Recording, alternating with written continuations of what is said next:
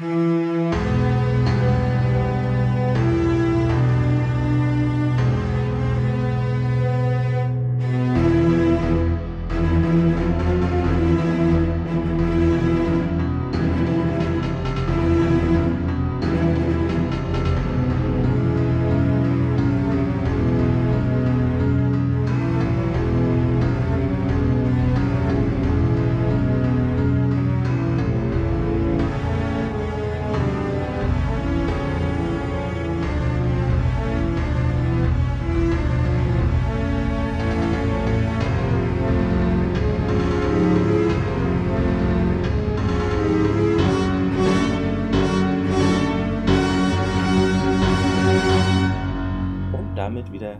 Herzlich willkommen euch beim Stargate Podcast.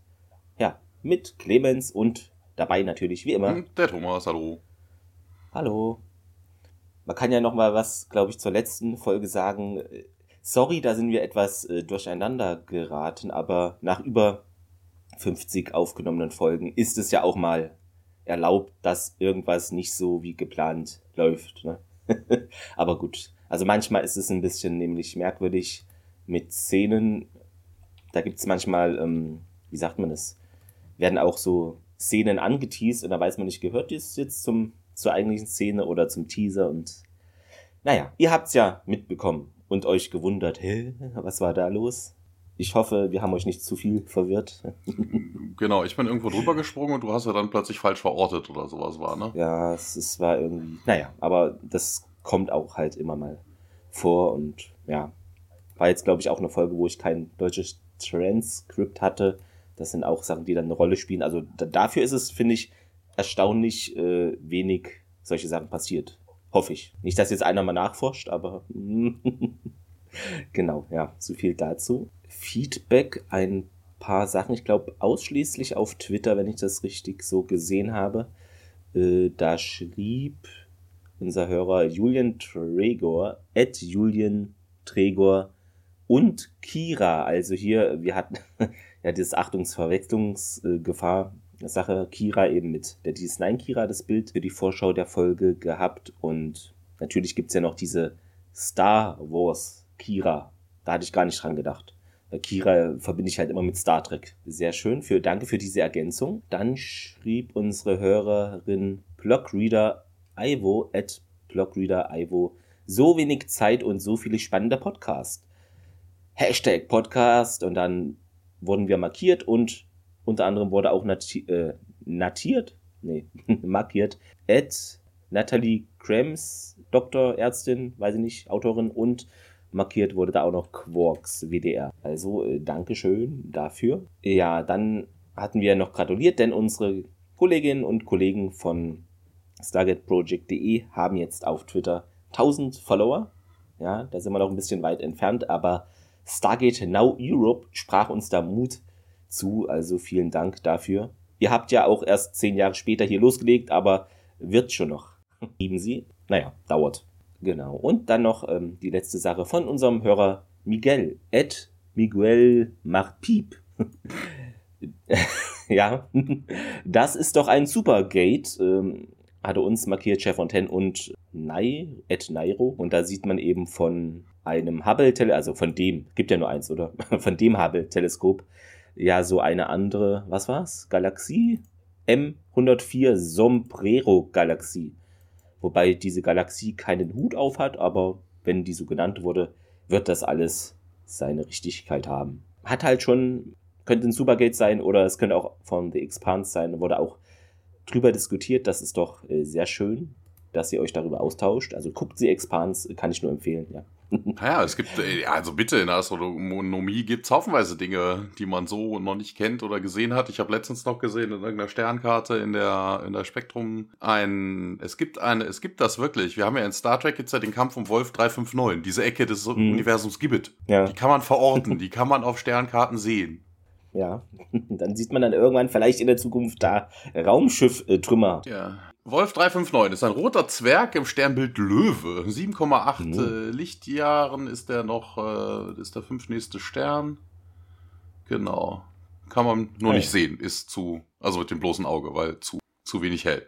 Stargate, da war ja was. Wir haben eine neue Folge. Thomas, wie heißt sie denn überhaupt? Foothold. Bei uns Außerirdische auf dem Vormarsch. Also das klingt relativ bürokratisch. Ich weiß nicht, wie das zustande kam. Und interessant finde ich auch, dass diese Folge sehr viel unterschiedliche Namen in anderen Sprachen hat. Also im Spanischen dann Settlement, Tschechisch Emergency Situation. Okay. Und die Ungarn äh, und die Franzosen haben sich auf Invasion geeinigt. Also das ist doch interessant mal zu sehen, wie da so die einfach Betitelungen in anderen Ländern sind. Geschrieben hat sie uns Heather A. Ash. Äh, zuletzt war sie ja bei Learning Curve unsere Autorin und Regie. Thomas, wen haben wir da heute? Andy Mikita. Der ist eigentlich Producer von Stargate ist das erste Mal, dass er hier bei Stargate SG1 äh, Direktor spielt.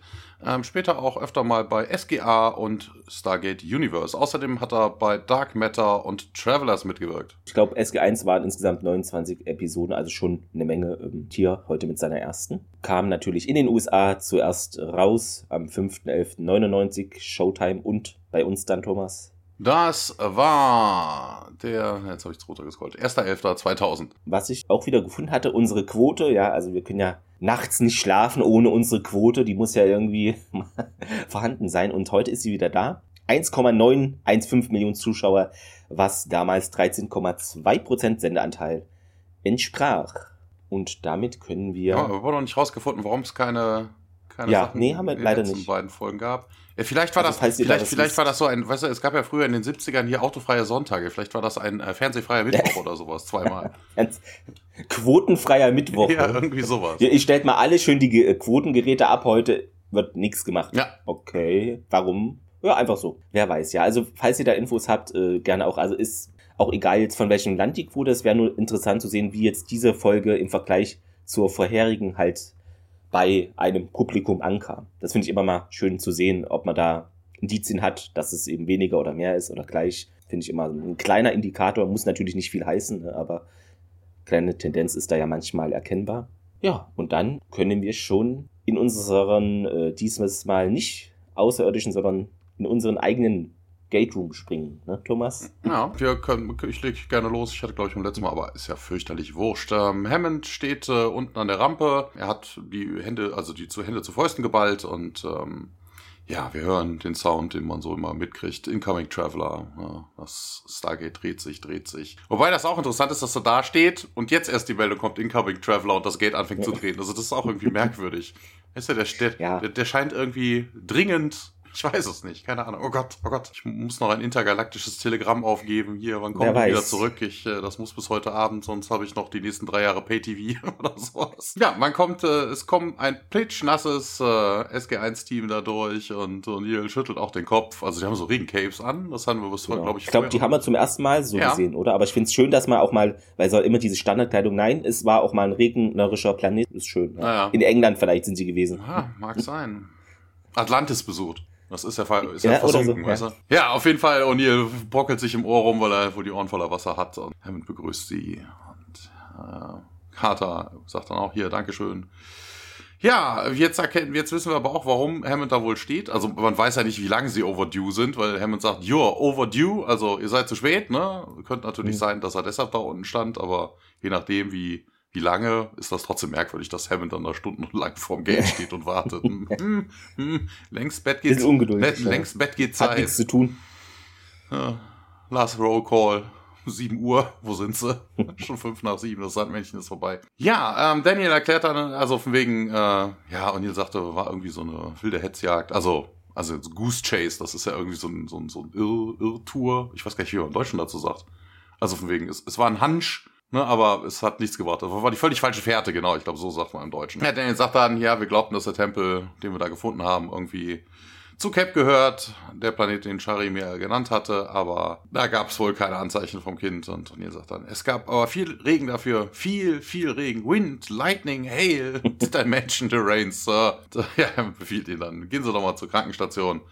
Und äh, Ja, Nils sagt, oh Gott, ich möchte mich lieber erstmal umziehen. Ich glaube, mir wachsen schon Pilze aus meinem äh, und dann bricht er ab. Was sagt er denn im Deutschen? Gute Frage, weil ich habe es mir nur übersetzt. Ach, ah, ja, du hast die Folge aber geguckt. Ja, ja, klar, aber Deshalb. nicht alles notiert, was jetzt. Ja. Okay.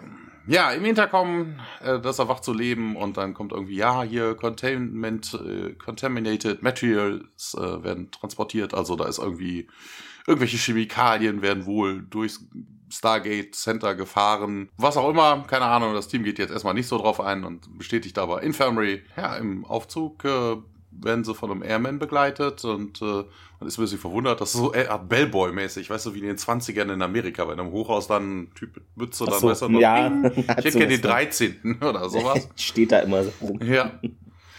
Ja, der Airman erläutert, ich äh, eskortiere sie nur Sicherheitsmaßnahme. Da gab es auf Level 23 gab es einen riesigen Chemieunfall, was auch immer für Chemikalien im Stargate Center. Keine Ahnung. Ja. Vielleicht denkt man sich, weißt du, guck mal, wir überlegen uns ja auch immer so von wegen, wo geht unser Atommüll hin? Weißt du, so ein Bunker, so zigtausend Ja. Stockwerke tief, das ist vielleicht, weißt du, dann verdienen sich ein Zubrot. Das Stargate Center ist so teuer, weißt du, da müssen sie jetzt irgendwie, keine Ahnung was. Es muss ja irgendwie gegenfinanziert Ja, werden. genau. Ja, der Ehrmann sagt, Tetrachlo, äh, Tetrachloroethylen wäre wohl ausgetreten und äh, Hazmat-Teams äh, werden, würden das aber aufräumen. Und ihr hört immer noch schlecht, weil er Wasser in den Ohren hatten. Was? Ja, es gibt keine Gefahr, Der- sagt der der Ehrmann. schreit so. Ja, ja, genau. Und dann kommen wir auch schon in der Krankenstation an. Dort liegt O'Neill jetzt auf einem Bett, wird Blut entnommen. Fraser nähert sich da, zieht den Vorhang zu und hier Gürtel lockern. General, äh, General, sag ich schon, Colonel, habe ich ihn hier schon befördert aus Versehen. Ja, O'Neill kommt dann langsam da aus dem Bett raus und soll irgendwie, wie soll die Na äh, Nadel irgendwie in meinem Hintern äh, das Wasser aus meinen Ohren da irgendwie rausbekommen und nee, das sei es jetzt nicht. Äh, Fraser lächelt etwas ja, komm schon, hier ist nur das Standardverfahren. Und sie geht weg, O'Neill schaut ihr etwas nach, denkt wohl ein bisschen jetzt drüber nach und ja, lockert den Vorhang, äh, den Gürtel und. Also Daniel, bei unseren Irrfahrten hier galaktisch, wenn wir zufällig über dieses Narzissuskind, sagt er im Deutschen. Ähm, und ja, das sagt er im Englischen auch. Ah ja, korrigiert gleich, ja, hier Hasesis sagt es diesmal auch richtig und nicht wie in der letzten oder vorletzten Folge, wo er so sprachmäßig Probleme hatte. Ja, wir stalken immer noch hier wegen dieses Babys, oder? fragt O'Neill und Daniel, hä, was? Und dann, ja, kommt äh, eine Durchsage durch die Gegensprechanlage. Ne? Hier, Achtung, alle Ebenen. Kontaminiertes Material, da ist Trans ein Transfer von im Gange und bitte bleiben Sie hier auf Ihrem Posten. Eine Krankenschwester kommt dann zu O'Neill mit einer Spritze und ja, soll da wohl gleich äh, losgehen. Ja, und O'Neill, aber hören Sie, packen Sie das doch erstmal äh, ein oder sowas sagt er, dreht sich dann um, stützt sich auf das Bett und nun sehen wir eine kurze Nahaufnahme von dieser Spritze. Da ist eine komische gelbe Flüssigkeit drin, wirkte dickflüssiger oder irgendwie ein bisschen, ja, nicht so standardmäßig auf jeden Fall. Dann sieht man, es ist Fraser, also man hat jetzt nur eine Nahaufnahme gehabt und es wird rausgezoomt und ja, Carter soll nun diese Spritze bekommen. Ja, ist jetzt bereit dafür, beugt sich über das Bett und meint, ja, also wenn Charys Kind bereits hier mit dem ganzen Geultwissen geboren wurde, sollte es in einem viel jüngeren ähm, Alter schon kommunizieren können, oder? Eine längere Pause, hm? Doc Fraser starrt Carter an und äh, sie fragt dann auch nochmal, hä, Colonel, Daniel, aber bekommt da keine Antwort äh, und äh, Doc Fraser, ja, entspann dich und äh, ja, wird sie da gespritzt, die Carter sozusagen.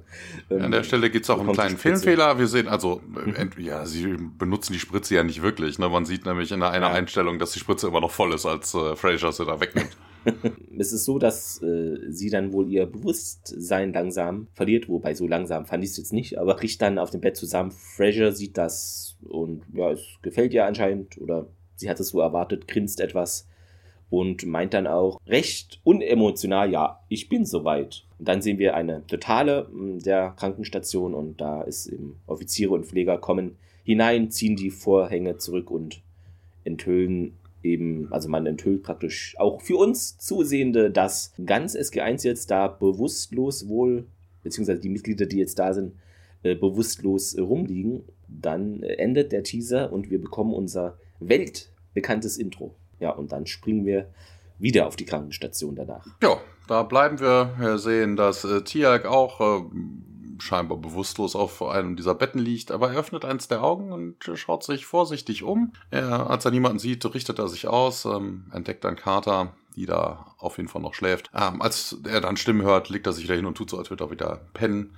Und ja, man hört dann Fraser im Hintergrund, sie unterhalten sich, sie unterhält sich mit irgendjemanden über seinen Alien, also über seinen Gua'ul-Symbionten. Ja, Tia dreht ein bisschen den Kopf und kann dann Dr. Fraser, General Hammond und Sergeant Styler draußen sehen. Große Dosis hat sie schon verabreicht, sagt Fraser. Und dann sehen wir plötzlich im Hintergrund, hinter Styler, ein Alien. Ähm, also sieht aus ein bisschen wie so eine Mischung aus Zylone und, ja, wie heißt, wie heißt der Film noch gleich? Dark Crystal? Diese komischen schwarzen Wesen, die, die oh. Diener der Skexis. Weiß ich nicht. Na, also von wegen, es hat, es hat so eine Mischung aus Zylone und Käfer. Weißt du, die haben ja hinten so, so, ja. so einen aufgewölbten Panzer, irgendwie sowas. Ne? Also irgendwie so bräunlich. Ja. Aber wie gesagt, irgendwie so Zylonenmaske. Also Vielleicht rostig. Starship Troopers. Ältere, äh, ältere rostige Zylonen. Weißt du, Gram gebeugt, schon irgendwie verrostet. Ja, die, haben sich lange nicht bewegt und sind eingerostet. Das könnte schon so sein, ja. Ja, damit erkundigt sich auf jeden Fall, was das Problem mit dem anderen Menschen sei. Also, er redet wohl von Carter, weil wer anders ist in der Szene jetzt nicht zu sehen. Ja, sagt Fraser, es ist ihre Body, also ihr Körperchemie hat sich verändert. Äh, hat wohl auch mit dieser früheren Infektion dieses Parasiten zu tun. Also sie spricht da auf Jolina an. Können wir das irgendwie kompensieren? Nicht wirklich. Und ja, tut sie in der Holding Cell an Hammond noch weiter. Wenn die Invasion komplett ist, dann können wir sie weiter studieren. Und dann auch so von wegen, only then we will know if this is a viable new homeworld.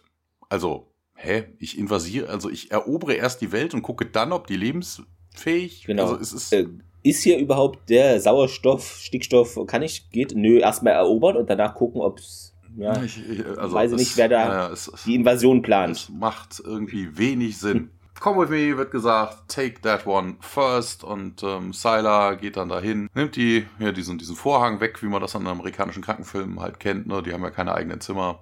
Ja, der Tiak wird auf jeden Fall dann losgeschoben, ne? er tut immer noch so, als würde er schlafen.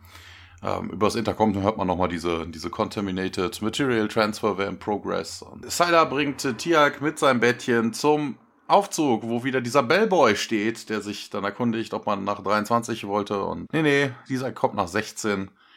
Ja, auf 16 angekommen. Wird Tiak rausgeschoben. Tiak richtet sich dann aus, haut Zeiler um und äh, springt herunter. Ist dann, er legt den, den Zeiler dann auf das Bett. Ähm, nimmt auch hier die Keycard von dem Typen im Aufzug, ne? Also den haut er ja auch noch um, die Türen. Also da dachte ich mir auch, also hätte ja auch warten können, bis der Aufzug abgedampft ist, weißt du? Mhm. Das ist irgendwie auch so ein bisschen doof.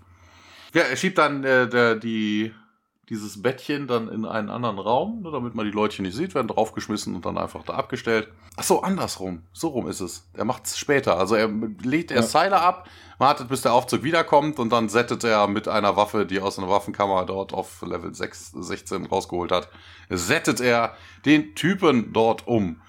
Und da ist auch dann etwas schwungvollere Musik. Man merkt jetzt, jetzt geht's hier richtig los. Genau, genau. Es sind auch zwei Leute, da kommt nämlich ein Doktor raus äh, mit Carter, äh, die da rumgeschoben wird und äh, ja, Tiak schießt beide um, betäubt beide mit der Set. Wie gesagt, es kommt so ein bisschen Kampf, ne? also es dauert ein bisschen, bis Tiak den Typen im Aufzug überwältigt hat, aber das dauert jetzt auch nicht ewig. Ein Carter wacht dann auch so ein bisschen auf, so halb, ne, Tiak. Ja, Major Carter, wir hätten keine Zeit. Äh, können Sie aufstehen? Äh, und sie so, äh, äh, lässt sich dann von äh, Tialk, äh, also ne, will sich irgendwie an Tialk aufrichten. Tut sie dann auch und äh, er hält sie fest, damit sie nicht umfällt. Oh Gott, sie fühlt sich so scheiße, sagt sie. Ja, und Tia klärt sie dann auf, dass das die Nebenwirkungen von einem Betäubungsmittel wären. Und so wie, hey, was ist denn hier kaputt? Und sie sieht dann auch die Leute auf dem Boden und sagt, was ist hier mit denen passiert? Und Tia sagt dann, hier, das sind nicht die, für die wir sie halten. Reicht ihr dann auch eine Set. Alien Incursion ist wohl im SGC vorgefallen und äh, Carter ist ein bisschen, ja, vermutlich durch das Betäubungsmittel noch. Oh, what? Ja, Alien Incursion. Man hätte, er hätte Fraser und General Hammond äh, sich unterhalten hören über eine Prozedur, die bei ihnen beiden nicht funktioniert hätte und dass sie über eine Invasion gesprochen hätten. Ja, aber wo kommen denn jetzt die Aliens ins Spiel, fragt dann Carter. Ich habe zwei von denen gesehen. Vor allen Dingen interessant, er sagte, two of them in their natural form. Also das ist ja schon eine Anspielung darauf, dass Ne, also, dass, dass Tiak an der ja. Stelle schon davon ausgeht, dass das äh, nicht Hammond und Fraser sind, sondern irgendwie verkleidete Aliens. Weil die könnten ja auch Mind äh, Control machen Control, oder irgendwie ja. sowas. Ne? Also, das könnten ja trotzdem Hammond und äh, Fraser sein. Aber Tiak scheint das schon genau zu wissen. Ne, das wären alles Aliens, die haben sich nur verkleidet. So Cosplay. Stargate Cosplay. genau, da haben wir es wieder. Dann kommen wir auch zu einem Szenenwechsel. Ja, wir sind in dem, ich sag's jetzt einfach mal, zum ersten Mal vielleicht in diesem Sicherheits- Überwachungskontrollraum, äh, der Kontrollraum ist jetzt falscher Begriff, aber viele Bildschirme sind da, eine Frau sitzt dort und ja, es klopft an der Tür, äh, komm rein und ja, Carter kommt rein. Nee, oder sagt äh, abgeschlossen und die Frau, nee, ist es offen, so rum. Äh, sie steht auf, öffnet die Tür und dann ähm, ist Tialk schon zur Stelle und schießt auf sie. Und dann gehen Carter und Tialk eben da rein, setzen sich hin. Carter tippt auf den Computer rum, auf, den Tast auf der Tastatur. Hm, okay, was ist mit diesem Chemieunfall? Und Tialk glaubt eben, das sei ja irgendwie nur ein Vorwand und Carter leitet den Überwachungskamera, diesen Feed um, schaut sich Ebene 23 an und ja, aber irgendwie die Bildschirme zeigen nur dieses Krisseln, ne, Ameisenkrieg. ähm, hm, komisch. Auf Ebene 23 läuft keine einzige Kamera, meint sie, und dann Incoming Traveler übers Intercom. Carter geht mit hier zum, zu den anderen Bildschirmen und ja, ich versuche hier mal den Gate Room ähm, aufzurufen. Dann sehen wir das aktivierte Stargate, also die Kamera, das läuft alles. Ähm, und ja, zwei von diesen Außerirdischen tauchen da auf und laufen die Rampe hinunter und werden von Colonel O'Neill, Daniel und Hammond begrüßt. Die reden wohl miteinander. Tialk meint dann, ja, Colonel O'Neill und Daniel Jackson, die wir kennen, würde ja, also die würden jetzt niemals die so Aliens irgendwie so unbekümmert empfangen. Carter, hm, Doppelgänger? Und dann hebt Tialk dramatisch eine Augenbraue, ja. Was ja in dieser, ja, was ich an dieser Szene beachtlich fand, mhm. so du hast eine, eine Sicherheitszentrale, ja, wo alle Kameras drinstehen, du hast aber keine Kamera vor der Tür da. Und die Tür ist noch nicht mal verschlossen. Weißt, da kann jeder reinkommen, unbemerkt. ja, das ist. Das Sicherheit ist, im Stargate Center ist manchmal etwas schwierig. ja. Ja, wir wechseln mal wieder in einen Korridor. Carter und Tiak äh, schauen um der Ecke. Carter hat sich mittlerweile irgendwie eine Lederjacke angezogen, wo auch immer sie hat. Also vermutlich ist er in irgendeinen, irgendeinen Raum gegangen, hat da irgendwelche Klamotten gemobst oder ist in ihr eigenes Zimmerchen, was auch immer, keine Ahnung. Cosplay Room ist es wahrscheinlich. Ja, ja, ne? Einfach eine Wendet und dann. ja, ähm, Carter meint, wie, ja, woher wissen wir denn, dass wir die einzigen sind, die nicht replaced äh, wurden und äh, keine Ahnung, sagt Tiak. Ähm, aber wenn General Cammond compromised wäre, dann können wir keinem mehr trauen, Agent Stan Carter. Wobei an der Stelle ist es interessant, weil er sagt, but if, nee, ja. er ist, ne, but, ja, wobei if General Hammond has been compromised, ja, eigentlich müsste es heißen, General Hammond has been compromised and because of that we can't sicher, trust ja. anymore in this mountain. Also es ist ja nicht if, er ist ja, das hat man ja mitgekriegt, ne? Ja. die reden von Invasion. Also da gibt's kein wenn, das ist so, das ist ein Fakt. Ja, äh, drei Airmen, wir sehen einen anderen Gang. Drei Airmen kommen an den äh, Aufzug, ne, ziehen ihre Keycard durch. Die Türen öffnen sich. Und dann sehen wir dann die beiden betäubten Leute, die Tiak als letztes niedergeschlagen hat, also niedergeschossen hat, den Airman und den Doktor. Und der eine Airman sagt dann auch Alert, General Hammond, die anderen Airmen hauen ja, der eine Typ, der da angekommen ist, beugt sich hinunter zu einem seiner Kollegen, öffnet ihm irgendwie das, das, Shirt und dann sieht man auf der Brust des Typen, der da unten liegt, so eine blaue, runde Device, die so ein bisschen leuchtet. Ne, da wir mal gucken, was das ist. Herzschrittmacher vermutlich. Könnte ja auch was mit der Verkleidung zu tun haben, aber das äh, wissen wir alles nicht. Ja, wir sind äh, wieder in der, oh, hier steht Hall. Wir sind immer noch in der Hallway. Yeah. Ich habe da irgendwas gelöscht. Wir, wir sehen so, so einen Ausgang in einem, in einem Gang, also von wegen, wir haben so eine, so eine Panzertür, die irgendwie verschraubt ist, die wohl irgendwo hinführt. Ne? Carter ist da dran, macht sich daran zu schaffen, löst die Schrauben und sagt dann auch hier, diese Basis sollte Leute raushalten, also draußen halten mhm. und nicht Leute einschließen. Genau, ist im Deutschen auch so, dass kein Mensch reinkommt, raus schon. Also ja, kann man sich bei den Satz im Hinterkopf behalten. Ja. ja. hinter dieser Tür ist auf jeden Fall eine Leiter und äh, ja, in dem Moment geht aber der Alarm los und Tiak in seiner bekannten tollen Art, äh, our escape has been detected.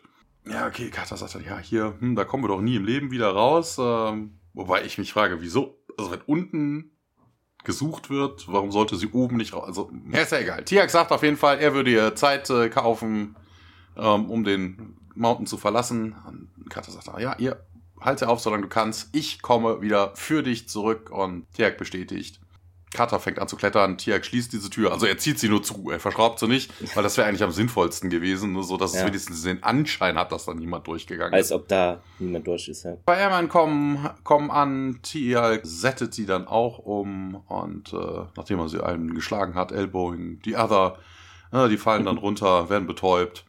Ja, der eine Typ blutet. Ja, in der Zeit, äh, wobei, ist das Blut rot? war, war da irgendwas? Ich weiß es gar nicht mehr. Ne, die Steps. Ich überlege gerade. Also ich, Na, also ich glaube schon, also ich hatte mir nichts notiert, ich denke schon. Ja, ja, aber ich das macht ja auch irgendwie we wenig, ja. es macht an der Stelle auch irgendwie wenig Sinn, da kommen wir gleich noch zu. Ja, auf jeden Fall, als Dirk das, den Typen dann untersucht und auch das Blut, äh, merkt er nicht, dass er dann noch so ein dritter Typ ankommt von hinten. Und ähm, ja, der schießt auf Tiag. Tiag kriegt äh, auch eine Kugel durch den, in den rechten Arm und äh, dreht sich aber um und betäubt den Typen mit seiner Z. Wir haben eine ganz kurze Szene. Carter kommt bei Nacht oben irgendwo im, äh, im Wald raus. Ne? Also von wegen, da ist dann so, so ein so ein Storm Drain ist es ja eigentlich, wo sie rauskommt. Ja.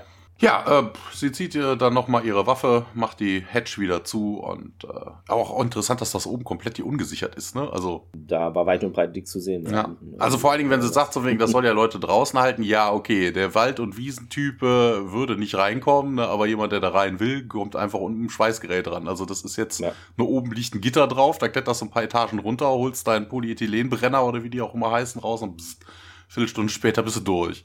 Man merkt, du brichst oft in solche Einrichtungen ein. Ja, genau. Mach ich, mach ich regelmäßig. Ich verdiene Genau. damit mein Butterbrot mit. Ja, Zusatzverdienst. Ja.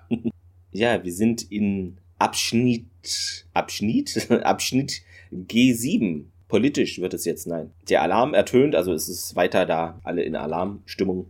Zwei Airmen gehen den Flur entlang und einer so hält die Hand hoch, kniet sich hin. Und dann sieht äh, dieser Airman eben Blutflecken auf dem Boden und sein Partner äh, kriegt das da auch mit und eine Tür fliegt auf und trifft ihm ins Gesicht. Auch der Typ, der jetzt gerade gekniet hat, wird von Tia K.O. geschlagen und dann am Hals gepackt oder der andere Mann schlägt dann nach vorne gegen die Wand, also äh, ja, Tiak hier wieder in Aktion und der Mann bricht zusammen und Tiak dreht sich um, äh, sieht eines dieser ja, Außerirdischen jetzt in seiner natürlichen Form am Ende des Ganges und stürzt sich dann mit der Z äh, darauf. Hinter ihm ist es so, dass eine weitere Tür irgendwie nach unten, also ist da bei einer Sicherheitstür und jemand will ihn irgendwie einfangen und kurz vor der Tür, ähm, bevor die Tür da eben, ach so, dann Rauchbombe wird dann geworfen oder irgendwas, was ist das, eine, wie sagt man, Rauchgranate oder so.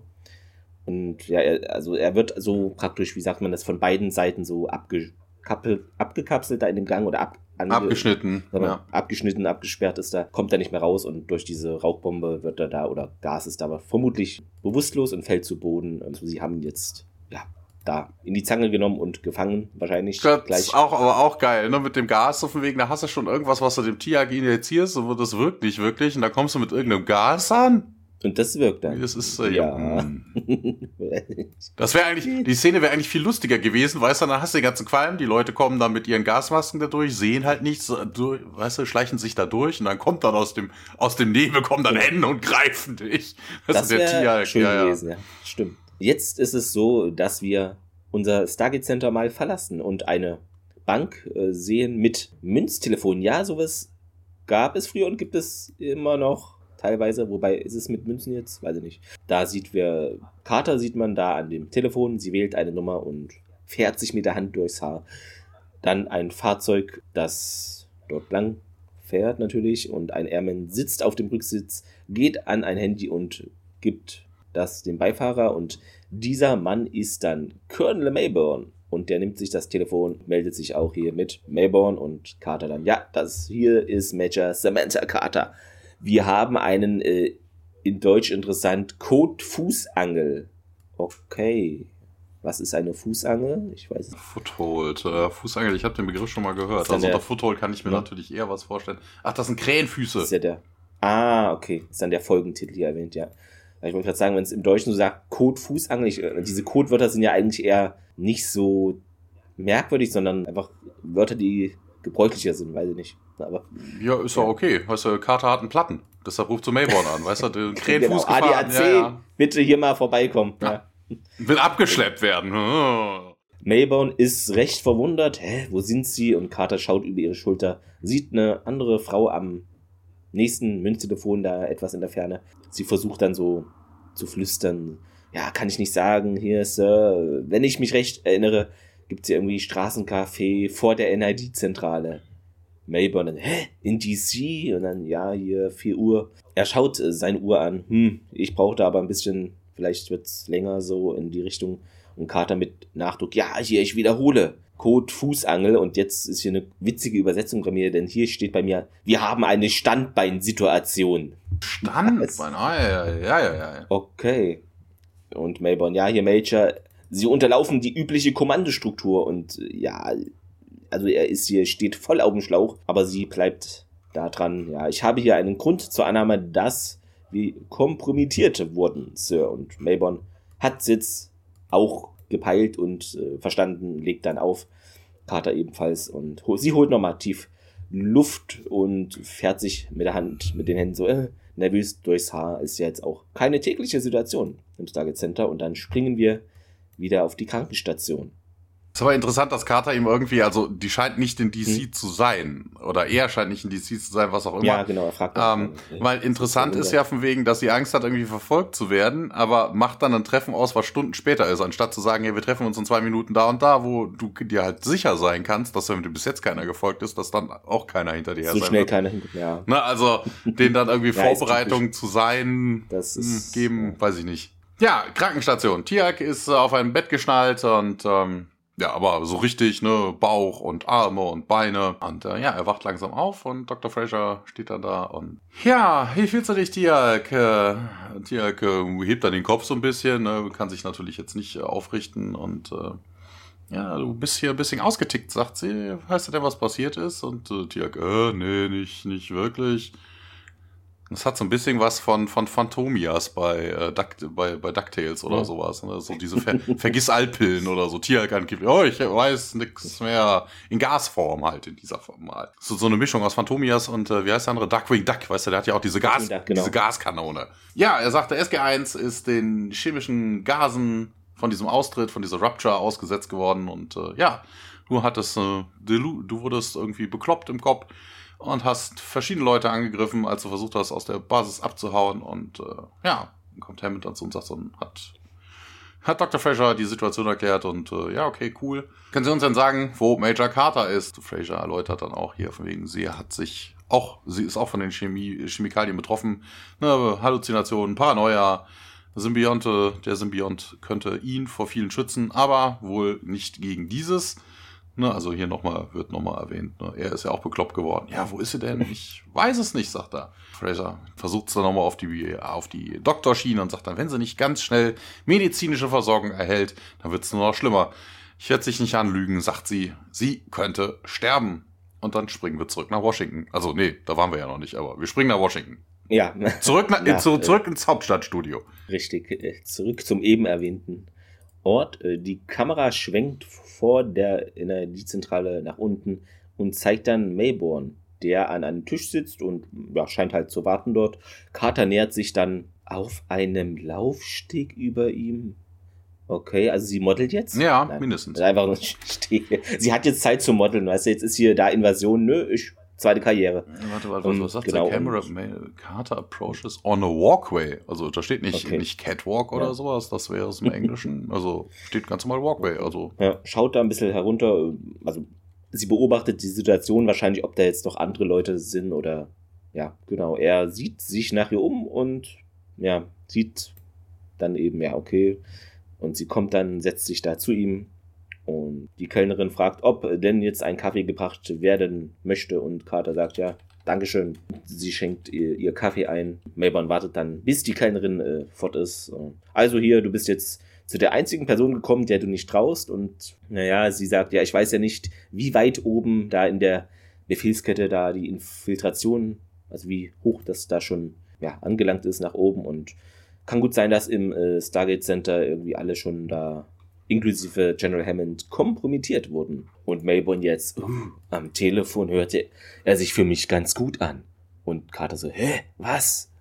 Ist der recht geschockt doch? Ja, der hat mich angerufen, Major, und ja, hier, machen Sie sich äh, keine Sorgen, ne? Alles ist gut. Und Carter schaut sich was sauer dann um. Ja, ich habe doch hier gesagt, wir haben einen Code Fußangel und Melbourne, äh, ja, wiegelt es ab eben so wie die Außerirdischen das auch machen. Ja, das ist hier diese chemische Unfall und diese äh, paranoiden äh, Wahnvorstellungen werden dadurch jetzt auch verursacht. Und das ist für mich doch schon eine plausible Erklärung. Und hier so, was? als ob jemals Aliens das Target Center da. Genau, völlig, völlig unrealistisch. Aber hingegen irgendwelche. Chemielager, die plötzlich im Stargate Center auftauchen, das ist natürlich Daily Das Business. ist realistisch. das ist, da hat das ist ganz sich normal. jemand völlig normal da anscheinend. Also stell mir das so vor, auch in diesen engen Gängen und dann quetschen sich alle so durch, weil da überall so Kanister stehen. Passiert. Musste mal da gelagert werden für ein paar Wochen. Carter reibt sich das Gesicht und schüttelt ihren Kopf nach. Mein Gott, glaubst du nicht hier, dass es ein Unterschied zwischen den, dass ich da den Unterschied nicht erkennen kann? Sie schlägt auf den Tisch, ne? Was habe ich mir nur dabei gedacht? Steht auf und dreht sich um, also will jetzt hier diesen Ort schnell mal verlassen. Dann sieht sie aber etwas. O'Neill und Daniel stehen nämlich auf einmal hinter ihr und haben beide dunkle Sonnenbrillen auf. Und O'Neill, äh, hallo Carter. Und sie dreht sich zum Melbourne und äh, ja, geht zu ihm, beugt sich da zu ihm und Melbourne, du bist äh, jeden Tag der Woche ein Idiot. Wo sie auftauchen, stinkt es. Sie sollten ihren Arsch zu Hause lassen. Äh, Äh, Stinkt sagt sie natürlich auch energischer und die Gäste drehen sich auch um. Also das mit dem Stinken sagt er im Englischen gar nicht. Also sagt okay, er das. also das hatte ich mir so notiert, das ist. Mayborn, ja, you're an idiot every day of the week. Why couldn't you just have taken one day off? Okay, nö, dann haben sie das hinzugefügt im Deutschen. Ja, Mayborn steht dann auch auf, ja, das ist ungehorsam, Major, und O'Neill dann Insubordination. Ungehorsam ist da ja Okay. der, der falsche Begriff. äh, lautes Schreien und hebt einen Stuhl auf, der mittlerweile umgefallen ist und bietet den Kater an, O'Neill. Ganz ruhig hier, sie ist nicht sie selbst. Ja, das waren wir auch nicht, meint Daniel. Ähm, ja, sitzt auf der anderen Seite von Carter, die jetzt eher widerwillig zu diesem Stuhl zurückkehrt. Glaub mir, Sam, sagt Daniel, ich weiß, wie du dich fühlst, ah, diese Chemikalie. Und sie glaubt da aber immer noch nicht an diese Version der Wirklichkeit. Daniel nimmt dann seine Sonnenbrille ab und O'Neill meint, ja, es ist okay hier. Das sind diese Nebenwirkungen dieses Tetrachloroethyl-Mermalins Zeug. Carter bedeckt ihr Gesicht. Ne? Halluzinationen waren. O'Neill unterbricht sich ja irgendwas mit paranoider Täuschung, glaube ich, aber hm, mach weiter. Aber, was ich gesehen habe und Daniel nochmal, ja, das. Wir waren auch von diesen, in dem Moment von diesen Dämpfen betroffen und als wir in diesen Auf, in den Aufzug stiegen. O'Neill hat nicht einmal mitbekommen, was da passierte. Ich erinnere mich nur vage, irgendwie Wasser in meinem Ohr. Das war's, das ist alles. Und Carter, ja, Doc Fraser hat mir doch, oder was in, injiziert und ja, sie wollte sie nur beruhigen, meint O'Neill. Die- Sie hatte dir halt nichts gegeben. Er ist da irgendwie, er hat dich, was, er hat dich gesprungen. Ja, she was trying to sedate you, she didn't give enough to Tiag, he sprung you and off you went. Also er hat dich, spring someone ist jemand aus dem Knast ausbrechen, also so mit dem, dem die Flucht Ah, ermöglichen. Ja, ihm geht's übrigens gut, ergänzt er noch, ähm, ja, hier alles wird gut, etc. Und ja, Daniel, mein, ja, wir sagen dir die Wahrheit, Sam. Und Carter schaut dann zu Daniel, zu Neil, dann nochmal zu Mayborn. Hm, Man, so- sie sollten ihr das Verfahren irgendwie folgen. Und Mayborn, ja, ich habe die feste Absicht, mit ihnen da zurückzukehren, nur um sicherzugehen, dass da alles okay ist. Carter dann zu Neil und sie haben dieser Sache zugestimmt und dann zu Mayborn, ja, sollte dir das nicht irgendwie was sagen und Mayborn, ja, ich würde ihnen nicht sagen, wo wir uns treffen, bis sie meiner Inspektion des Stargate Centers zustimmen würden. Carter ja, hm, keine Ahnung. Sie haben keine Ahnung, worauf sie sich da einlassen und ja, ich kann auf mich selber aufpassen. Also hier ein Disput zwischen ihm und Carter, meinte Mayborn. Major, wenn ich mich nicht in ein paar Stunden melde, können Sie sicher sein, dass Sie eine richtige Invasion erleben. Äh. Carter schließt dann ihre Augen und schaut auf die Tischplatte und O'Neill. Ja, wir möchten nur, dass du zurückkommst hier, ne? Dr. Fraser kann dich ja untersuchen und Carter zieht, Tierhalk-mäßig, hat sie von Tierhalk gelernt, ihre Augenbraue hoch. Hm, Das ist eigentlich so ein typischer Spock-Move ja eigentlich, ne? Diese, ja, ja, sieht Daniel an, der den Kopf hängen lässt. Also habe ich eine Wahl, äh, wirkt jetzt nicht so, ähm, hm, oder ich kann jetzt weggehen und Jack und Daniel so, ja, und Mayborn, nein. Und O'Neill dann, Mayborn, hey, psch, so. Der führt das aber aus hier. Major Carter, sie begleiten uns jetzt zurück auf die Basis. Wenn sie sich widersetzen, werden sie mit Handschellen gefesselt. Und Carter ist äh, weiterhin skeptisch, was ihre Augenbraue auch äh, signalisiert. Und O'Neill, nee, wiegelt ab, nee, ist jetzt nicht so. Das ist aber rührend, mein Mayborn, ne? Aber ich denke, genau dieses Gespräch an diesem öffentlichen Ort ist ein Beweis dafür, dass Major Carter in ihrem derzeitigen Zustand so etwas wie ein Sicherheitsrisiko äh, darstellt. ja, okay, sie hätte sich auch, ja, wirklich mit ihm irgendwo in seinem Büro Ja. oder so treffen können, ja. Und O'Neill, hm, was los mit dir? Und Carter schließt die Augen. Daniel bemerkt es, ja, es fängt an nachzulassen, nicht wahr? Du fängst an, klarer zu denken. Genau das war bei mir auch so. Und Carter fühlt sich elend, sagt sie auch. Und O'Neill weiter. Wir gehen jetzt, komm. Ich möchte, dass du mitkommst, aber es liegt eben an dir. Sie schaut dann nochmal rüber zu O'Neill und Daniel und zu Neighbor und nickt mit dem Kopf. Na, okay, alle äh, in Ordnung. Sicher? fragt O'Neill und na gut, sie nickt. Äh, die Maschine würde warten. Sie stehen dann auf Carters Stadt. Die ganze Zeit noch äh, Richtung Melbourne. Der setzt seine, weiß nicht, was war es? Mütze. Mütze. Er hat Mütze. ja so eine, so eine Uniformmütze, So eine- halt klar. Genau. Wieder auf und meinte nach ihnen Major. Und dann springen wir wieder auf die Krankenstation. du hast das Wichtigste vergessen, er setzt den Hut nämlich nochmal auf, weil da ein Schnittfehler drin Ach ist. stimmt, es war ein Fehler, ja.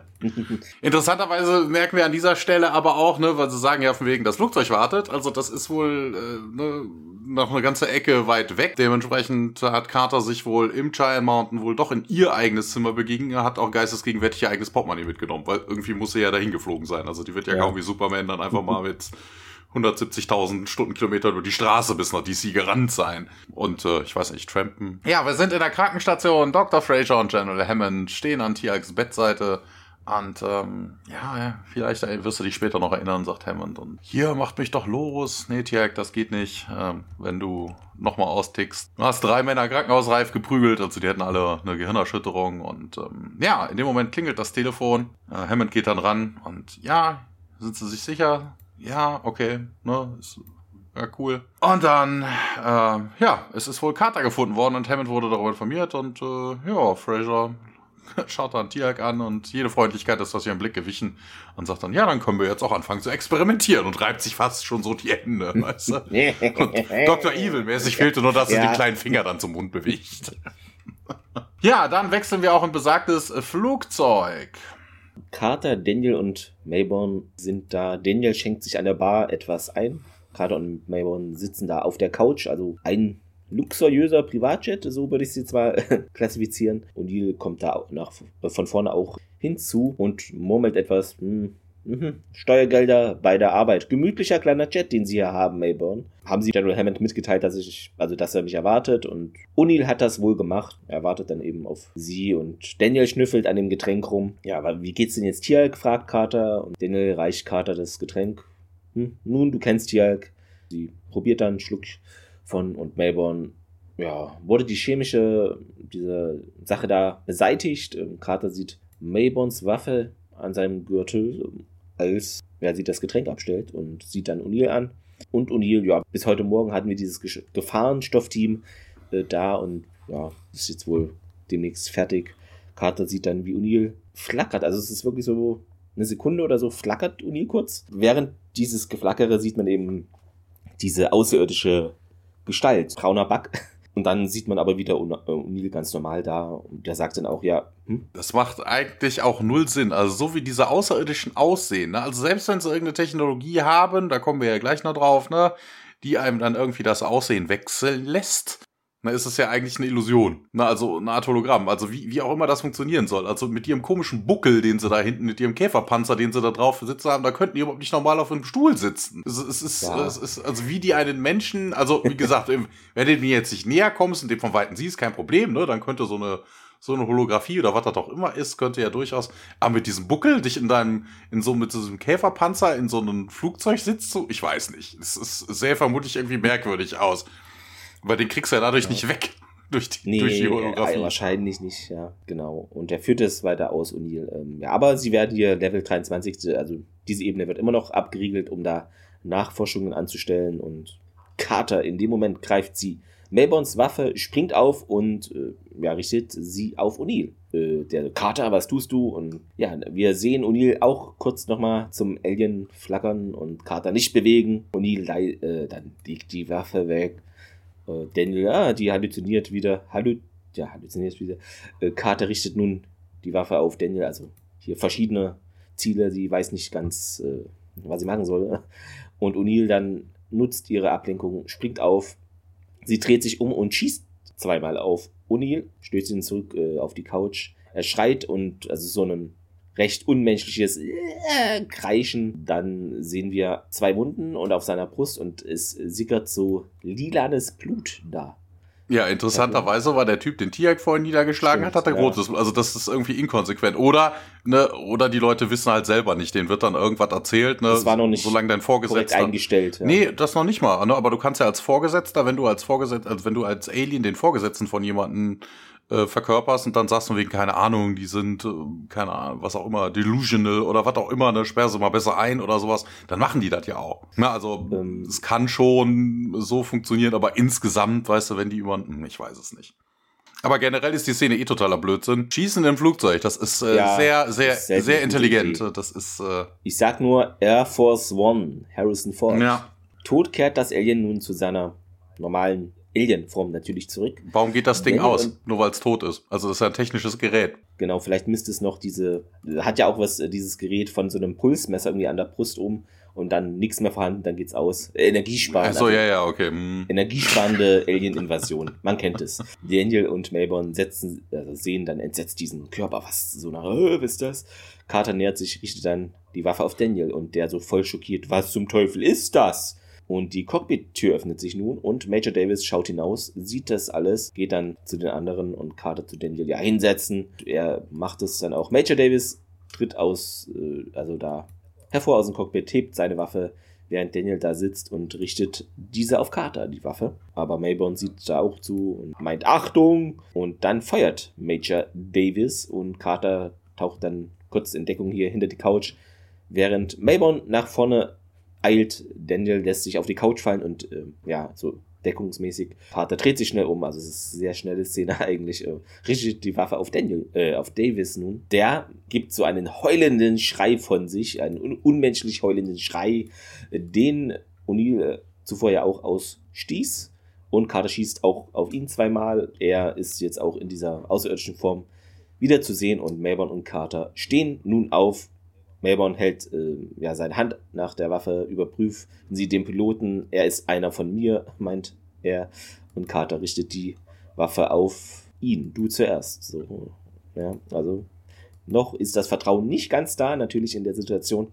Melbourne zieht etwas aus seiner Tasche, während Daniel schockiert zuschaut mit einem Messer an seinem Schlüsselbund, schneidet Melbourne seinen Handballen direkt unter dem Daumen auf und es beginnt rot zu bluten. Ja, das ist ein alter, alter Taschen, äh, hier, alter Pfadfinder, weißt du, der hat immer sein Schweizer Genau. Taschenmesser dabei. Das ist hier, wir sind auf DS9 und gucken, wer ist ein Formwandler. Oh ja, oh ja, stimmt. Ne? Also was, ja, ja, davon. ja.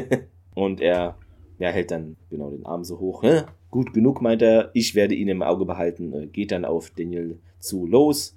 Der streckt seine Hand nach der Waffe aus und Carter geht, äh, übergibt die, äh, geht zum Cockpit so rum, während Davis äh, die Waffe aufhebt. Und jetzt sind wir nicht mehr im Flugzeug und springen ins Stargate Center zurück auf besagtes äh, Level 23. Die Frage ist ja, warum er nicht selber geht. Das ist ja sein Pilot. Also, Stimmt. wa- wa- was will Carter da? Also, wenn das ein, vielleicht ein Außerirdischer wäre oder so, würde es äh, Mayborn doch eher auffallen, wenn er sich irgendwie vielleicht merkwürdig verhält. Carter kann ja, Ja, nur sagen, Carter okay, da sitzt ein, ein Typ. Genau. Ne? So. Ja, hast du recht. Habe ich gar nicht drüber nachgedacht. Ja, stimmt aber. Naja, die Frauen dürfen wieder. Vielleicht will er eher einfach nur auf den Hintern starren, wenn sie nach vorne gehen. Mhm. Der Mel Melbourne lässt gerne arbeiten, wahrscheinlich, ja.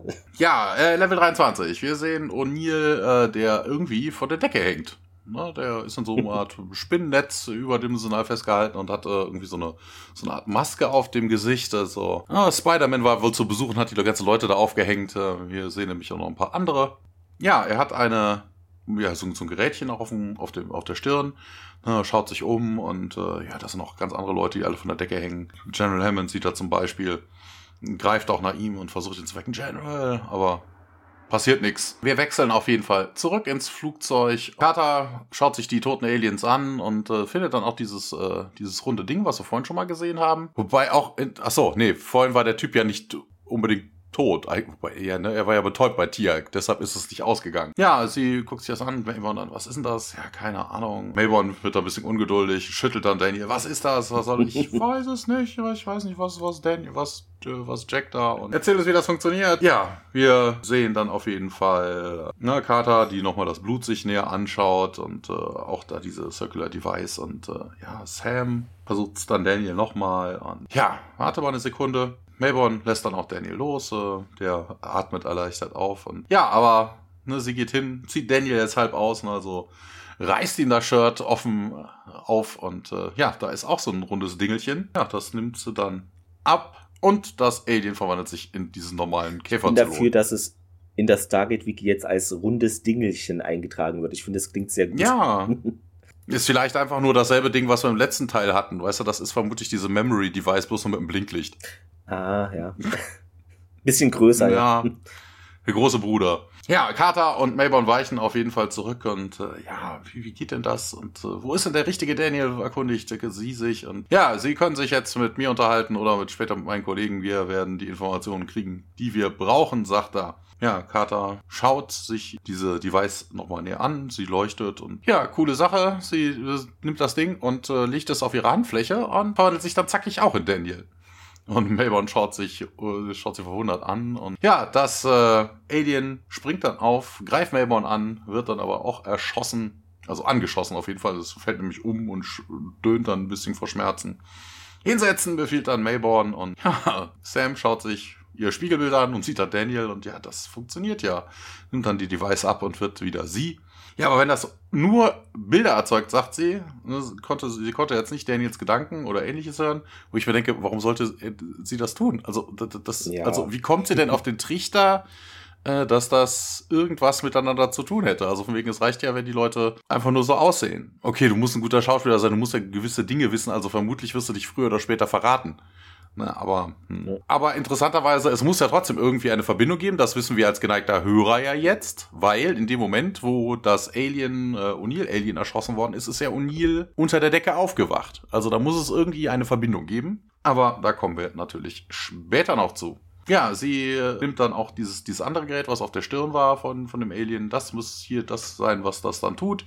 Äh, legt das Ding runter, sagte, liegt's weg, Major. Ja, aber Ne, was, was hat denn hier, Carter überlegt so ein bisschen, was, was hat denn dafür gesorgt, dass hier deren Trugbilder sich aufgelöst haben kurzfristig? Keine Ahnung, sagt Mayborn, die saßen ja nur da. Ja, nimm es runter. Ich weiß nicht, es klingt auch so ein bisschen, als wäre er auch ein Alien. Weißt du, er hat irgendwie Angst davor, dass er da irgendwie, dass sie damit irgendwie Quatsch macht. Ja, beide Signale sind unterbrochen worden. Zum selben Zeitpunkt, Colonel. Wir sollten rausfinden, was das denn war. Und, ähm, er sagt, vielleicht Kabinendruck? Keine Ahnung, nee, das muss irgendwas Elektronisches, Interferenzen, Noises from the Engine, maybe. Wobei Geräusche jetzt nicht wirklich elektronisch sind. Mm. Also, das ist ja kein E-Auto, weißt du, wo du dann das Brumm-Brumm auf Band hast oder so. Das ist irgendwie äh, Blödsinn. Katja sagt auf jeden Fall, ja, wir müssten das replizieren, diese Konditionen. Dann können wir das rausfinden. Keine Ahnung, damit könnte man das dann rausgehen. Ich, ich weiß gar nicht, was ich mir hier für Notiz da geschrieben. Quatsch, ist passiert beim Tod? Hä? Völliger Mumpitz. Ja, wir sehen einen kurzen Shot von draußen, das Flugzeug fliegen und dann wechseln wir nach Level 23.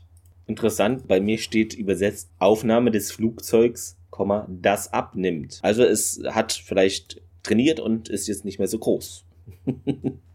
ja, auf Level 23 sehen wir O'Neill, der da immer noch natürlich wie die anderen, die da hängen an der Decke ist und sich da erf recht erfolglos irgendwie raus, ja, schlawinern will, ähm, nimmt da seine Hände hoch und zieht an diesen Bändern irgendwie, das klappt alles nicht. Hat was von verunfallten, äh, na, Fallschirmjägern irgendwie. Er stößt dann mit Hammond kurz zusammen äh, und ja, klopft ihn dann auf den Rücken äh, Entschuldigung, Sir. Davis keucht und setzt sich da irgendwie was auf, weil was zum Teufel und ja, wer ist da? fragt O'Neill und Davis schaut Richtung O'Neill, ja hier Major Davis und O'Neill, ja hier, O'Neill ist hier, schaut dann auf Doc Fraser, die ja auch oben an der Decke hängt und Davis, ja, was ist hier los? Was, wie sind wir hier hergekommen? Was ist hier passiert?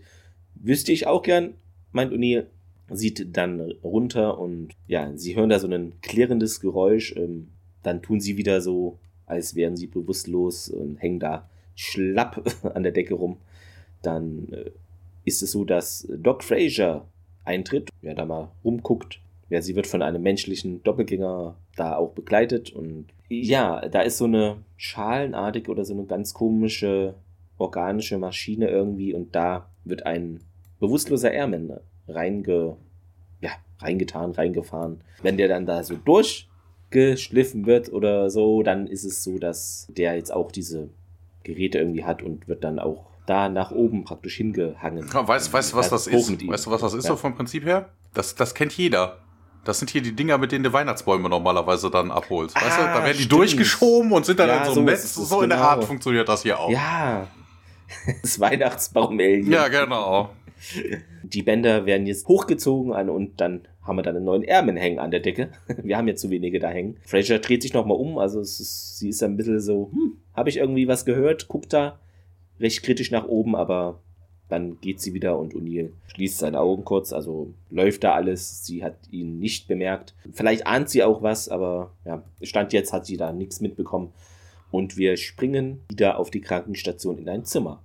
Genau, Tiag zappelt da auf so einem OP-Tisch rum ähm, und äh, ja, wir sehen, dass sein Shirt entfernt worden ist und äh, ja, hier so, so ein typisches, äh, so ein Gestell ist irgendwie da drüber, ne? Man hat sein, seine Brust, äh, seine Bauchtasche geöffnet, der Symbiont guckt da raus, ist irgendwie fixiert und äh, wird dann ein bisschen mit Nadeln malträtiert. Wobei ich das auch interessant war, dass Tiag da darum zappelt. Eigentlich gibt's ja gar kein Feedback von der einen an die andere Richtung.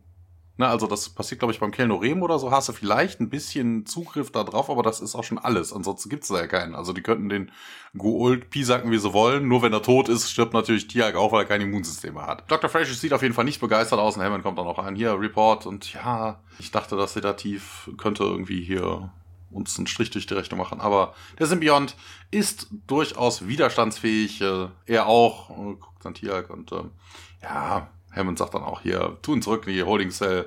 Major Carter kommt zurück. Die ist vielleicht weniger widerstandsfähig und äh, Fraser nickt und tut dann ihre Instrumente weg und wir wechseln wieder auf Level 23, wo Neil und Davies äh, beide da oben rumzappeln, versuchen aus ihren Netzen zu entkommen. O'Neill nimmt hier dieses äh, Gerätchen an seiner Stirn ab und lässt es fallen. Davis probiert das auch, kann es aber irgendwie nicht. Warum auch immer, keine Ahnung. Scheint ja jetzt nicht irgendwie so drei Meter. Nicht wirklich fest zu sein auch. Äh, ja, also. also ich weiß nicht. Es es wird ja eher so ein, so ein Gerätchen sein wie hier diese Memory Device vom letzten Mal. Also die nimmst du einfach ab. Ja. Keine Genau. Ahnung. Davis ist auf jeden Fall zu doof dafür, der kann das nicht.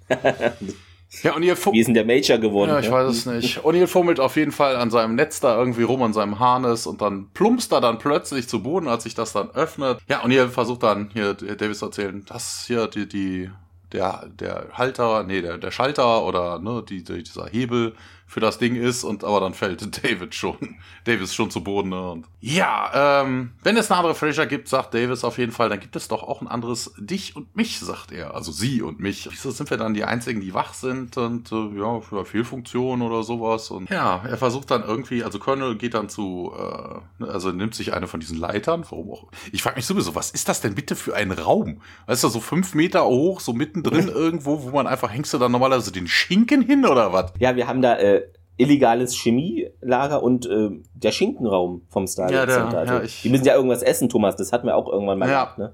Keine Ahnung. Auf jeden Fall steht da eher so ein, also vor allen Dingen die Treppe, die er da hat, sieht eher aus wie so eine, so eine Rampe von so einem Flugzeug. Weißt du, hier diese, diese kleinen Gangways, die du da Ja, dran schiebst. genau. Ne?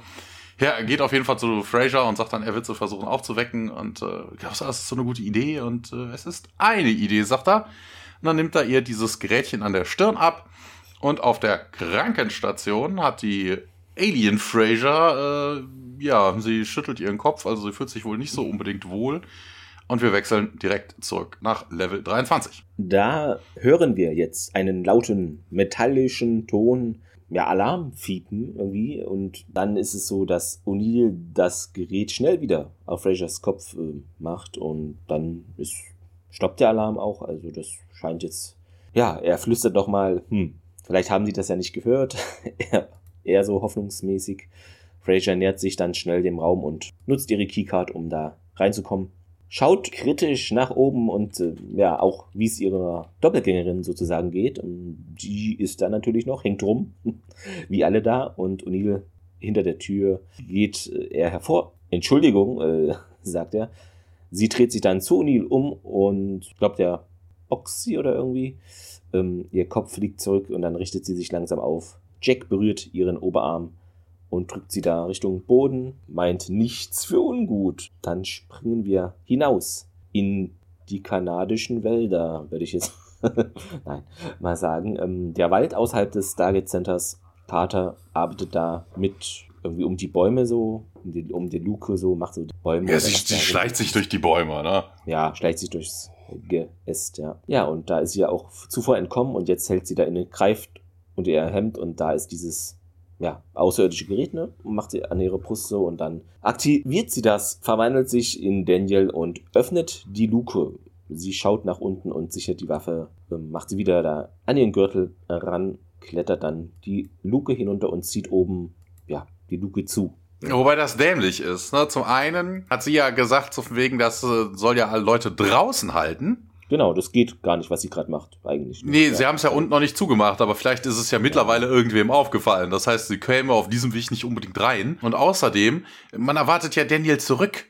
Also warum sollte sie sich da hinten rum reinschleichen? Das sie fällt eine Vordertür nehmen und hier bin ich. Genau, das fällt vielleicht eher auf, ne? Also wegen, wenn plötzlich Daniel irgendwie dann vor Hammond steht genau. und dann. Wie bist denn du da genau, reingekommen? Ich habe hab überhaupt, genau, es hat, es ja. hat mich, mich keiner informiert. Äh, was ist denn das hier für ein Kram, ne? Also, hm.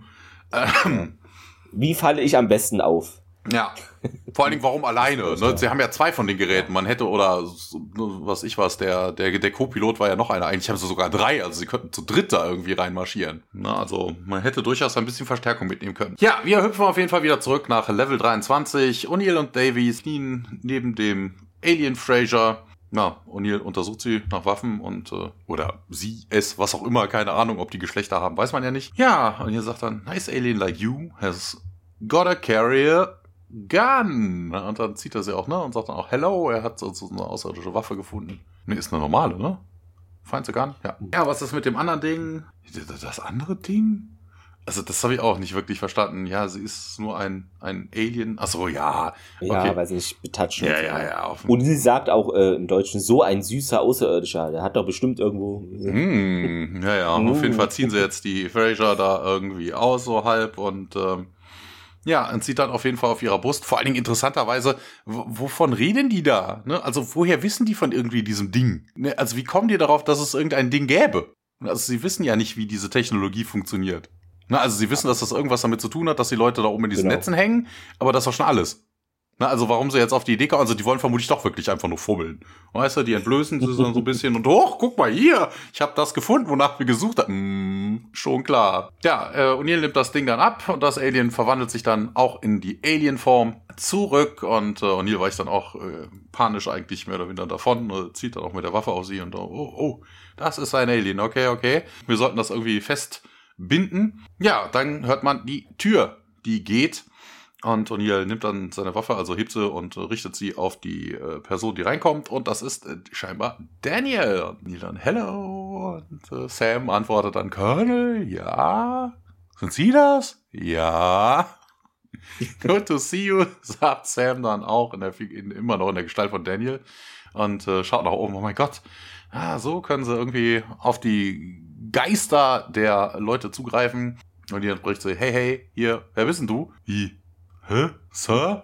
Ja, äh, ja, O'Neill bewegt die Waffe immer ein oh, bisschen. Es klingelt gerade einen Moment. Genau, ja, O'Neill wackelt ein bisschen mit seiner Waffe und sie sagt dann, oh, oh, oh, sorry. Ja, greift dann in ihr Shirt und, äh, wobei auch interessant, dass sie das wieder die, zwischen ihre Brüste steckt. Ne? Also, ja, es ist, es ist die erotische Ja, ja, ja, ja, genau, weil sie hat ja voll gesehen, das funktioniert auch auf der Handfläche. Du kannst es dir ja sonst wohin kleben.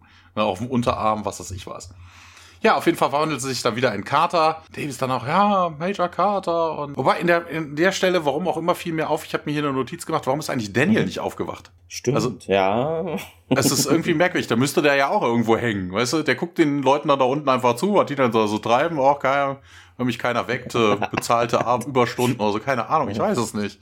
So, wäre so comichaft dann, ja. Ja, und ihr nimmt dann auf jeden Fall die Waffe drunter. Oh, cool. Ja, good to see you. Und Carter sagt dann auch, hier, jeder in diesem Raum wurde dupliziert von den Aliens und Uni bestätigt das, das wäre ihm auch aufgefallen und Herr Carter sagt dann auch, diese Prozedur hat nicht funktioniert mit Tialk und mir, wir sind entkommen. Wobei, das ist irgendwie, auch wird das ja auch nie erklärt in dieser Folge. Was, was hat denn das damit zu tun? Diese Prozedur, eigentlich muss man nur das Aussehen kopieren. Meinetwegen haben sie dann nicht Zugriff auf den Geist, aber verwandeln optisch müsste sie sich doch locker flockig können. Das müsste eigentlich gehen, ja. Na, also, ich weiß es nicht. Ja, Tiak ist gefangen genommen worden und O'Neill dann auch, ja, wo ist er denn? Ich weiß es nicht. Äh, keine Zeit, hat er keine Zeit, ihn zu finden. Colonel Mayborns Forces werden hier bald aufschlagen und Mayborn? und ähm, also O'Neill ist völlig fast entsetzt und Carter dann, ich habe ihn angerufen. Und O'Neill völlig willingly.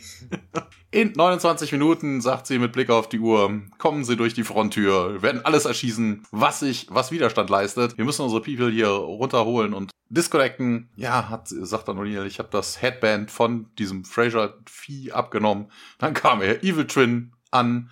Und ähm, ja, wie seid, seid ihr denn beide freigekommen? Fragt sie dann. Ja, pff, keine Ahnung, wir sind nur wach geworden. Ah, Carter, das muss passiert sein, als ich euch getötet habe. Und, und hä? Wie, was? Ja, die, die beiden anderen Aliens sind von mir getötet worden. Und ähm, ja, keine Ahnung. Ja, sagt so, didn't know you did this. Ähm, ich weiß nicht, wie sie jetzt aufkommen. I don't know, sir. There is a specific tone, if sustained, will disrupt these devices. The machines in my lab. Wobei ich mich frage, was für eine Maschine und woher will sie wissen, dass es ein spezifischer Ton ist? Also, sie hat es ja vermutet, aber die wird ja vermutlich Ich jetzt glaub, bei- nicht ins Lab. War das so, als der Davis Alien so geschrien hat, dass sich das dann die Frequenz so. Nein, nein, nein, nein, nein, nein. Das Nee, Schreien kam ja erst später, als sie angeschossen worden sind oder sowas. Ne? Also von wegen das, Ah, ja. keine Ahnung. Wir hat, sie hat ja gerade schon gemutmaßt, es könnte was Elektronisches sein, ein Geräusch. Wo ist eigentlich, ne? Also es, es macht überhaupt gar keinen Sinn. Genau, die Maschinen werden in ihrem Labor und ja, hier, Carter verwandelt sich wieder in Daniel. Und sie geht dann und Davis und O'Neill dampfen ab zum Waffenkammer, ne, weil sie auf jeden Fall mehr Waffen brauchen. Carter als Daniel ist in ihrem Labor und äh, geht durch ihre, äh, ja, durch den Schreibtisch und durch die Boxen an der Wand und holt ein schweiges Gerät heraus und setzt das auf den, auf den Tisch, ähm, holt einen Lautsprecher heraus und äh, schließt es dann an und äh, ja, dann hat sie irgendwie einen Tape-Recorder und spielt die Geräusche ab, äh, welche an Bord des Flugzeuges aufgenommen worden sind. Wo ich mir denke, was, was, was soll das für ein Gerät sein? Der Flugschreiber? Der Flugschreiber zeichnet die Cockpit-Unterhaltung auf. Also, das ist, also, es ist. Ah. Vor allem wird das jetzt auch kein Infraschall oder was auch immer aufnehmen. Ne? Das Nee. ist halt nur für hörbar. Also es, es macht so null Sinn. Also wirklich, das ist der Mumpitz der Folge. Also völliger Blödsinn. Ja, und dann hüpfen wir in die Waffenkammer. Also O'Neill äh, untersucht, äh, guckt nach Waffen, ähm, reich, reicht eine Davis und äh, O'Neill befiehlt dann hier, head back to, on to 23, ähm, keep an eye out on all people. Äh, Davis kriegt eine Set, er nimmt auch eine für sich selber und dann teilen die sich auf und dann kommen wir erst in die Holding Cells. Wobei ich mir denke, weißt du, in, jetzt in, was auch immer, wie viele Minuten, in 23 Minuten kommen da die Mayborn Forces und werden jeden umnieten, der irgendwie bewaffnet aussieht oder so. Ist vielleicht ein bisschen dumm, sich da irgendwie zu bewaffnen. Hm, ich, ich weiß nicht. Naja, Holding Cells, da waren wir auf jeden Fall. Genau. Der Glatzkopf wird, soll besucht werden. Tiag ist da skeptisch hier, ich werde mich keinen weiteren Experimenten unterziehen und O'Neill, äh, da, was, wirst du? Tiag sieht zu ihm und O'Neill zieht eine Augenbraue hoch und zu den Wach, äh, Wachen dann, ja, ich übernehme ihn ab hier, also tut so, als ob er den jetzt irgendwo anders hinführt. Ne? Ja, das können wir nicht zulassen, meint dann einer von diesen Wachen und, oh doch, das geht, dreht sich dann um und äh, settet beide. ja, geht dann hinüber, durchwühlt dann deren Taschen und Tiag grinst etwas, steht auf. Colonel O'Neill nehme ich an. Und O'Neill kommt dann zurück mit den Schlüsseln, entfernt Tiags Fesseln und, hm, was hat mich verraten? Es ist ähm, ja interessant an der Stelle, dass sie überhaupt irgendjemanden, dass der Guard ihn mit Sir anredet. Na, also von Mhm. wegen, die wissen ja beide, also beide gehen davon, also der, der Wächter geht davon aus, dass es sich um ein Alien handelt, was vor ihm auch um ein Alien handelt. Warum sirte der den? Also haben die, Ach, die sind so in ihrer Cosplay-Rolle ja, das kann natürlich sein, äh, oder es färbt mehr von den Leuten ab. Also von der, von dem Geist der Leuten, den sie übernommen Ja. haben, irgendwie ab. Oder die stecken natürlich dann, was ich weiß, ein General Hammond, da stecken sie natürlich das General Alien rein und äh, der, der Putzmann wird vom Putzmann Genau. verkörpert. Nicht andersrum oder so. Also nicht der, der Putzmann der Alien-Truppe ist Nee, dann plötzlich im Körper von nicht. General Hammond, ich weiß es nicht. Ja, und dann springen wir in Carters Labor. Sie macht dann diesen lauten Ton irgendwie vom Flugzeug, äh, hört sich das an, beobachtet dann ihre Handfläche, und während sie da an der Frequenz irgendwie rumschraubt. Und plötzlich zuckt und flackert ähm, ihre, in Klammer- Klammern Daniels Hand, ne? wir wissen ja das Gerät, und ah, das ist es also. Sie hat herausgefunden, wie man diesen Ton so macht, dass eben, ja, das so passiert. Sie entfernt das Gerät wieder und schaut mal auf ihre Uhr und hm, es sind wohl nur noch zwei Minuten und 56 Sekunden, bevor also Matchers Team hier angreifen soll oder ankommen soll und sie nimmt dann den Lautsprecher und durch das Labor neben ihrem PA-System, was ist ein PA-System? Ja, das ist hier Also diese, dieses Speaker-System, also von wegen die Ah, Rundrufanlage. ja, ach so, genau. Sie bereitet es dann alles vor und dann äh, gehen die Türen aber auf und General Hammond kommt hinzu äh, General Hammond und sie aktiviert dann den Ton und dessen Bild verblasst und wird, ja, wie zu erwarten war, zu diesem Außerirdischen dann, welches sich auf sie zubewegt, schlägt sie mit der Hand, sie schleudert ihn dann gegen den Raum. Sie selber kracht dann gegen einen Tisch und landet auf dem Boden. Ja, nähert sich dann weiter das Alien und genau. Und dann aber Gegensprechanlage General Hammond in den Kontrollraum. Und dann ist es so, dass Carter, äh, er sieht dann hinunter auf Carter und bevor er sich dann umdreht und das Labor verlässt, rappelt sich Carter wieder auf, geht zum Schreibtisch, nimmt die Waffe, ja, aktiviert die Gegensprechanlage da und diesen Ton, der jetzt nun wohl im ganzen Stargate-Kommando da erscheinen, er, ertönen soll. Genau. Ist eh interessant, dass Carter ihre mhm. komische Tarn-Device ausmacht. Warum sollte sie das tun? Als Carter ist sie auffällig, als äh, Daniel eher nicht, ne? Also von wegen, wer jetzt hätte, hätte das Alien jetzt auf, äh, wäre das auf Daniel getroffen, hätte sich das auch vielleicht gedacht, was machst du da? Aber Deswegen dann kommst so, du irgendwie, ja, erzählst du irgendeinen Blödsinn, genau. keine Ahnung. Sie hat rausgefunden, wie der Ton äh, funktioniert und hätte dann wieder einfach in Daniel switchen können. Naja, also das, das war auch totaler Blödsinn. Außerdem ist das irgendwie ein dummes Alien. Also scheint die, äh, wie ist, äh, die Theorie von gerade, ne, du setzt ein hohes Alien in eine hohe Position oder so, scheint mhm. auch dahin. Scheint ja ein reiner Befehlsempfänger zu sein, weil das ist so ähnlich wie letztens mit dem von wegen, durchsucht sie nach Waffen. Alles andere wird da gelassen. Nur nach Waffen. Nur nach Waffen, genau. weil hier so wegen General Hammond den Kontrollraum, zack, lässt er einfach von Carter los. Weißt du, einfach mal, ach ja, ist ja scheißegal, ja. wenn wir hier noch äh, irgendwelche Menschen rumlaufen haben. Ich gehe jetzt einfach, ich äh, werde ja gebraucht. Äh, ja, undurchsichtige Kommandostruktur ja. bei den Außerirdischen, auf jeden Fall. In einem Hallway sehen wir Airmen, die da rumlaufen und äh, dann kommt dieser Ton und äh, ja, die Aliens werden sichtbar, also sie verwandeln sich zurück in Aliens. Aber auch interessant, weißt du, sie, sie laufen weiter, als wäre nichts wäre. Also einfach, ja, hm. Ist halt wir so. sind noch Gartuti, wir sind hier ab, das ist wieder so Befehlsempfänger, ne? Wir sind hier zum Patrouillieren aufgestellt, dann machen wir das jetzt auch. In einem anderen Hallway sehen wir O'Neill und Tiag. Ja, hier, O'Neill klopft Tiag auf die Schulter. Ne, passt das? Klappt das mit dir? Kannst du das aushalten? Ne, geht das? Alles gut? Sagt er. Du bist ein Tier. Und dann kommen zwei Aliens in die Ecke. O'Neill und Tiag ducken sich und eröffnen das Feuer. Tiag trifft dann das eine Alien mit einer Set und äh, O'Neill erschießt das andere mit seinem Revolver. Im Kontrollraum sehen wir jetzt einen ganzen Haufen Aliens rumlaufen. Ja, wir sehen dann einen dieser Monitore und auf dem ist zu sehen, äh, dass Mayborns äh, Forces jetzt eindringen.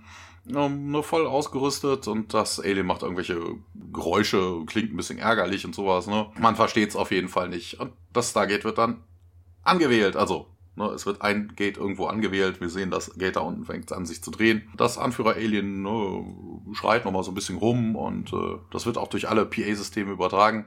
Und überall auf der ganzen Basis ähm, drehen sich die Aliens um, also hören auf, das zu tun, was sie gerade tun, und ähm, laufen dann Richtung Kontrollraum wohl.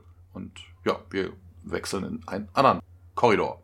O'Neill und Tial äh, kämpfen dort mit fünf anderen Außerirdischen und drei werden da ausgeschaltet, aber dieses schrille Kreischen da ähm, lässt sie dann davonlaufen, die anderen zwei. Ja, was zum Teufel war das? fragt O'Neill und ja, Carter Colonel, was ist los? Und, ja, ich weiß nicht, sie, sie hauen einfach ab. Tirk meint, ja, vielleicht gab es da irgendwie eine Evakuierung. Können wir nicht zulassen, meint Carter. Und O'Neill, warum nicht? Ja, sie hatten Zugang zu unseren Gehirnen, sie wissen alles über uns. Und O'Neill, alles? Und Carter, ja, alles. Oh. Tirk schaut O'Neill an und der nickt und sie rennen den Flur entlang. Dann gehen wir in den Kontrollraum. Da tippt ein Alien da noch eine Adresse ein und anscheinend ärgert sich das, ne, dauert ein bisschen lange hier anscheinend für diese Rückzugssache, die hier jetzt vonstatten gehen soll. Das Stargate wird schließlich dann doch aktiviert.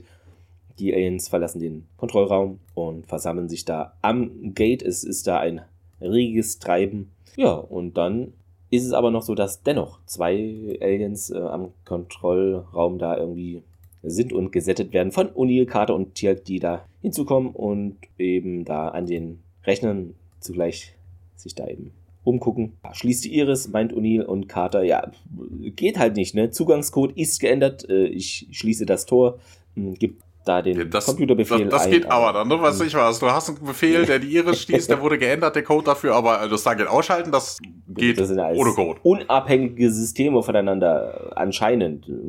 Also hat ja jemand die Sicherung gezogen im Panzerschrank, das haben wir ja schon ja. mal, ne? Das wäre ja noch eine Möglichkeit, aber. Zwei Außerirdische sind gerade da eingetreten und die Tür hinter denen schließt sich, also das heißt die Tür, ja genau. Und ähm, ja, dann sehen wir im Kontrollraum nun, wie Maybors Truppen da äh, hineinkommen. Ähm, Tier gerichtet die Set erstmal auf die und Maybor, ja, keine Bewegung. Und Neil hebt seine Hände von der Tastatur.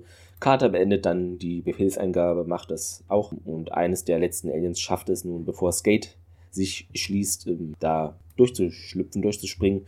Und der Rest von den Aliens ist dann jetzt nun hier wohl gestrandet auf der Erde. Und einer der Außerirdischen, wohl der Anführer, ähm, schaut zum Kontrollraum hoch und grunzt wütend. Ähm, ähm, hier haben wir ja auch ähm, mal ein paar Erwähnungen. Die Aliens sehen ja alle gleich aus, aber zwei müssen wir noch mal kurz erwähnen, weil die haben wir zwar auch schon in mhm. anderen Folgen gesehen. Wir haben einmal Diane Johnston, der zuletzt Captain Nelson in Rules of Engagement war, und der Anführer der Aliens wird natürlich von Xelt gespielt, also Alex Sahara. Ah, sehr gut. Ja. Er geht zur Rampe, äh, dreht sich zu den ähm, ja, Fenstern da und dreht seiner Brust rum und grunzt da vor sich hin mit tiefer, kehliger Stimme irgendwas. Ähm, ja, und O'Neill anscheinend hat er genug da, senkt seine Hände und drückt auf einen Knopf. Dann sehen wir diese Explosionstüren, die ja immer so von oben nach unten da äh, sich jetzt absenken und als sie eben fast da an den Boden entlang sind, äh, explodiert dann ein heller Blitz im Gate Room, ist noch kurz so wahrzunehmen. Also ist dieses Ding, womit die ihre war das das äh, gleiche Gerät, womit die sich eben als Menschen so ausgeben? Keine Ahnung, vielleicht haben sie einfach die Energiequelle davon überladen. Ah, okay. Ja, weil sonst ist es auch so ein Universalgerät, wer weiß. Jeder ist jetzt irgendwie gezwungen, so, weil der Blitz halt so hell ist, so, ja, sich abzuwenden und O'Neill drückt dann erneut auf den Knopf. Nun öffnen sich diese Explosionstüren, fahren wieder hoch und man sieht den Gate Room. Ja, die Außerirdischen, wie es aussieht, haben die sich jetzt hier selbst in die Luft gejagt und Carter steht dann auf schaut sich die Sache an. Mhm. Es ist schwarzer Ruß zu sehen. Ja, aber scheinbar sind das keine zwei Szenen, die sie gedreht haben, weil sonst würde jetzt einer der Fehler nicht auftauchen. Man sieht nämlich, also eigentlich haben die Aliens sich ja alle vernichtet und da ist nur noch Asche und sowas. Man sieht aber noch irgendwo die Beine von irgendeinem Darsteller rumliegen. Melbourne, ja, was ist denn hier los? Und ja, die haben sich wohl selbst zerstört, mein Kater. Und Tirk, ja, die Zerstörung scheint gelungen zu sein. Kater nickt, hm, ja, größerer Schaden, aber O'Neill, ja, hier kommt, kleine Nachbesserung, merkt doch keiner. Und dann springen wir. Ja, okay, ja, was, was heißt, erneut denn, was heißt denn da auch größerer Schaden? Da steht ja nichts drin, da steht eine Rampe drin, das Gate ist eh so gut wie unzerstörbar. Ja. Also. Aber interessant an der Szene, Carter sagt ja irgendwann, ich kann nicht, Sir, es ist, äh, ist überschrieben worden, ich äh, mach das Gate aus und was passiert im Moment? Sie ja. schließt die Tür. Falschen Knopf erwischt. Genau. Das ist da, falsche Taste. Da wird nämlich, ne, Carter beginnt zu tippen und dann schließt sich hier diese Feuerschutztür da unten. Das war auch irgendwie dämlich. Ja, äh, SG1, Dr. Fraser, Major Davies äh, sitzen im Kontrollraum und Hammond sagt dann hier, P3X 118 soll aus unserem Dining-Programm rausgeschmissen werden. Sagt dann auch hier, die Menschen sind aufgewacht, spontan aufgewacht. Äh, wir glauben, dass das mit den Signalen, die aufgehört haben, als sie durchs Gate gegangen sind oder sich, oder sich in die Luft gejagt haben, ne? hat damit was zu tun. Er hat ja gesagt, ja, die, die entkommen sind, haben ja immer noch all das Wissen, was wir, was wir von euch haben. Und das ist ja auch irgendwie übertrieben, ne? Also von wegen, die hatten vermutlich, das ist wie so eine externe Festplatte, ne? Die hatten vermutlich Zugriff ja, auf das, was. Zeit. Ne, also die können sich ja nicht alles merken. Also alles, was sie abrufen glaube, konnten, was sie benötigt haben, wissen sie, aber vermutlich werden sie jetzt nicht äh, Carters letzte Kindheitserinnerung wissen. Also äh, ein paar offensichtliche Sachen, ne? Wer ist man? Was für einen Rang hat man? Wer sind die anderen Leute? Sowas, ne? Damit du nicht auffällst. Aber ich glaube kaum, dass die jetzt irgendwie komplett da irgendwie den, den, den Kopf kopiert haben, also den ganzen Gedächtnisinhalt. Also. Und O'Neill, ja, das ist ja creepy und äh, ja, man hätte jetzt alle Codes ge geändert, sagt Hammond. Und äh, ja, Daniel konnte sich dann, wie ist denn das hier überhaupt passiert? Die Aliens kamen durch das Gate als SG6 und äh, ja, wir haben sie dann zur Infirmary gebracht und äh, danach ist irgendwie nichts mehr. Also, ne, sie würde sich ja nichts mehr erinnern. Und Davis erzählt dann auch, ne, General Hammond hat mich gebeten herzukommen und sagte mir aber nicht wieso und äh, ja, vermutlich wäre der nächste Step nach dem SGC das Pentagon gewesen. Ja, ist irgendwie so, also das Gespräch ist irgendwie jetzt nicht zusammenhängend. Also jeder hat ein bisschen was zu sagen, ja. aber das ist jetzt unzusammenhängend, weil Carter sagt dann auch, ja, hier so ein High-Frequency-Blast. Jedes Mal, wenn ein Team zurückkommt, würde das Ganze hier verhindern. Ja, in dem Moment kommt Mayborn rein und äh, O'Neill sagt dann auch, Colonel Mayborn, dann macht er eine kurze Pause. Das war äh, eine gute Rettung, sagt er. Ja, Mayborn sagt dann auch, ich äh, Ach so, stimmt, deswegen ist Daniel, ne? Er sagt da ja auch, Mayborn, ich wollte sie nur wissen lassen, dass das Alien, das sich als Dr. Jackson ausgegeben hat, äh, gestorben ist. Ähm, vermutlich haben sie doch an dem rumexperimentiert. Also deshalb ist Daniel nicht aufgewacht. Das Vieh war ja nicht tot, es war ja nur angeschossen. Ja, was ist mit dem Rest, sagt dann Tiag, die nicht äh, in der Gate-Explosion rumgekommen sind. Ja, keine Ahnung, werden vermutlich irgendwie verbunden gewesen sein mit ihrem Leader. Die sind dann auch irgendwie self-destructed. Nee, also von wegen, we're guessing they were linked to their leader in some form or another when he self-destructed. Das heißt, was, was ist mit dem passiert? Haben die sich auch selbst in die Luft gejagt? Weil er sagt Weiß nichts. Er sagt genau. nur, er sagt nur, sie waren mit dem, mit dem Leader verbunden. Also er sagt nicht, was mit denen passiert ist. Keine Ahnung. Also. Weiß man nicht. Es, es, es wird nicht so wirklich aufgeklärt. Ja, Carter fragt nochmal, was ist denn jetzt mit den Aliens, die durch das Geld gegangen sind? Ja, keine Ahnung, sagt Mayborn. Können wir hoffen, dass ihnen dasselbe passiert ist. Und Carter nickt und, äh, ja, Hammond bedankt sich auf jeden Fall für die Hilfe, äh, für die Hil Hilfe, für die Hilfe. Für die, für die neue Hüfte. Für die Hüfte, ja, ja, genau. Mayborn sagt dann, hier, Major Carter ist auch zu danken. Ich tue das auf jeden Fall. Und ja, wir werden uns wohl wiedersehen. Und äh, O'Neill sagt dann überraschenderweise, das wäre doch toll, Harry. Mhm. Und Mayborn total überrascht. Und äh, ja, dann geht er. Man schaut nochmal auf den Tisch. Und äh, ja, O'Neill grinst. Fade out. End Credits ja, Trivia, das äh, Straßencafé, wo Sam sich mit, wie wir heute erfahren haben, Harry trifft, Harry Melbourne, befindet sich auf dem UBC Robson Square vor der Vancouver Art Gallery. Im Hintergrund sieht man diese, da ist so eine, so eine Bronzestatue Bird of Spring, also kein Bird of Prey, ne, aber so ähnlich. Sam und Jack gehen da auch entlang in der ersten Staffel in Politics, also auf jeden Fall Washington DC, die Gegend. Mh, hm, ja, der Schacht, durch den Carter entkommt und später benutzt, der ist irgendwie nicht gesichert, nicht mal durch ein Vorhängeschloss. Okay. Diese Folge könnte inspiriert worden sein von dem Film Die Körperfresser kommen. Leichte Anleihen. Und ähm, erinnert auch an die Akte X-Folge, ja, Grüße an den Akte X-Cast, wie immer, kann man ja schon sagen. Sta äh, Staffel 20 wollte ich sagen, umgedreht, Staffel 3, ähm, Folge 20, andere Wahrheiten. Joe's Jungs from Outer Space im Original. Da ist eben Außerirdische und Scully und Mulder und ja, hat so ein bisschen was von der Folge. Genau. Da weiß man nicht genau, steckt die Air Force irgendwie hinter etwas oder nicht, äh, etc. Nachrichtendienste. Achso, das hatte ich noch gefunden, dass es wohl etwas merkwürdig ist. Äh, also wenn Melbourne kein Außerirdischer ist und der Meinung ist, dass Carter aufgrund dieser chemischen Belastung irgendwie halluziniert, warum sollte er dann zustimmen, dass sie dann von Washington zur medizinischen Behandlung wieder nach Colorado fliegen, äh, Colorado fliegen, wenn es da in der Nähe ja militärische oder zivile medizinische Einrichtungen gibt. Ja, und um zum Flugzeug zu gelangen, hätten sie das Krankenhaus auf der Andrews Air Force Base passieren müssen. Also das ist ein bisschen, ja, okay. Aber man ist dann doch lieber bei seinen Ärzten da zu Hause im Stargate Center. Wahrscheinlich ist es das. Genau, der ist wohl einer auch von diesen Aliens, der gibt sich da als SG6-Typ aus. Während des Gesprächs zwischen Hammond und Doc Fraser bezeichnet Fraser die Goa'uld als die dominante parasitäre Spezies dieser Galaxie.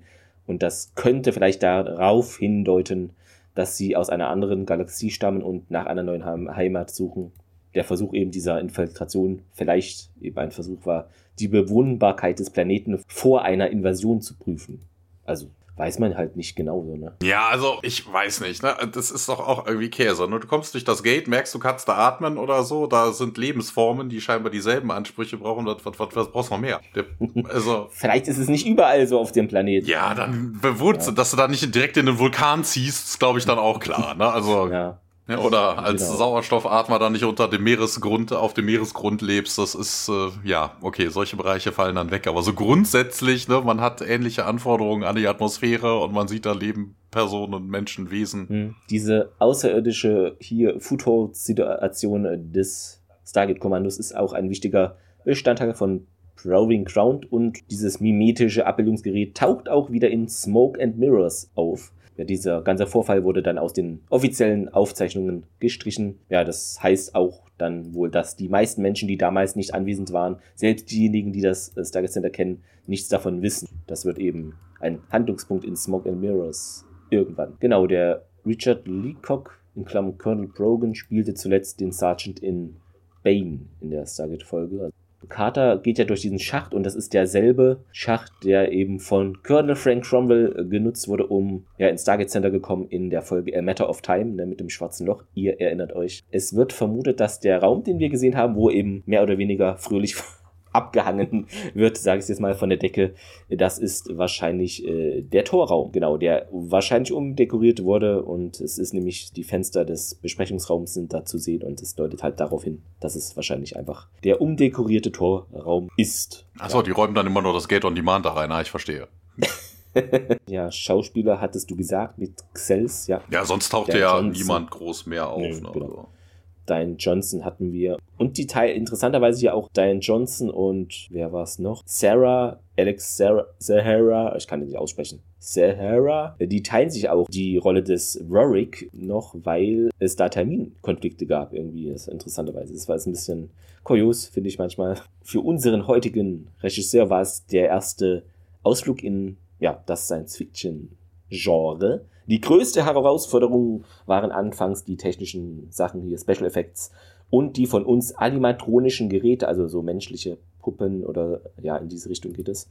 Erster Tag auf dem Regiestuhl war sehr nervenaufreibend. Stell dir vor, du tauchst da auf und am ersten Tag am Set und 50 Leute schauen dich an und wollen fragen, ja, was machen wir jetzt hier? Für unsere heutige Autorin, Heather E. Ash, war es eine schwierige Episode.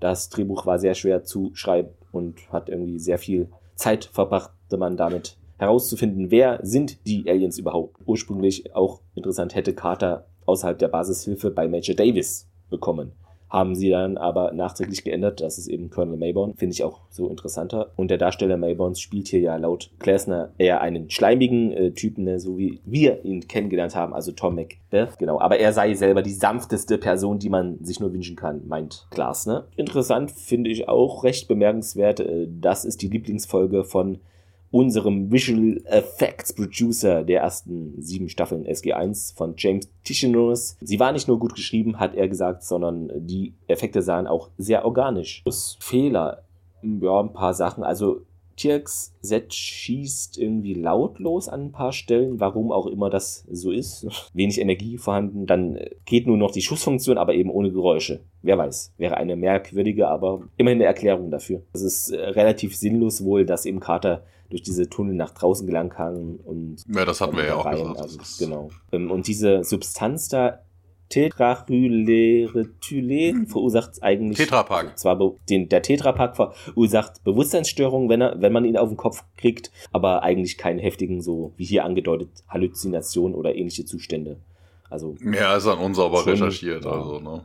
Bisschen komisch und gerade Carter müsste das ja dann auch wissen, weil sie ja auch in diese Richtung schon, sie ist keine Chemikantin oder so, aber schon wissenschaftlich da wäre. Bei, bei Daniel hätte ich gesagt, okay, der Ja, auch bei Jack, ne, den kannst du ja alles erzählen, ja. ne, Tia. Ja, Jack sowieso. Vielleicht genau. Bauchgefühl, ne, das hat ja. er noch nie gehört, ja. Äh, mein, ja, wobei Tier könntest du, glaube ich, so auch nicht überzeugen, weil er sich dann denken, ja, mein Symbionte würde das abkönnen, ne? Achso, äh, als Mayborn das auch schön äh, aus dem Auto aussteigt, äh, was ja eigentlich Washington DC sein sollte, äh, sieht man im Hintergrund eine Ober, einen Oberleitungsbus ähm, und die gibt's halt in Vancouver erstaunlicherweise. Zitat der Woche, ich bin gespannt, Thomas, hast du was? Ja, viel gab die Folge in dieser Hinsicht nicht hin, aber als O'Neill die Spritze kriegen sollte, so von wegen und äh, er dann zur, zu Nurse sagt, so wegen, listen, really, jam it in this time, okay. Also er hat scheinbar bei den letzten Malen keine guten Erfahrungen damit gemacht.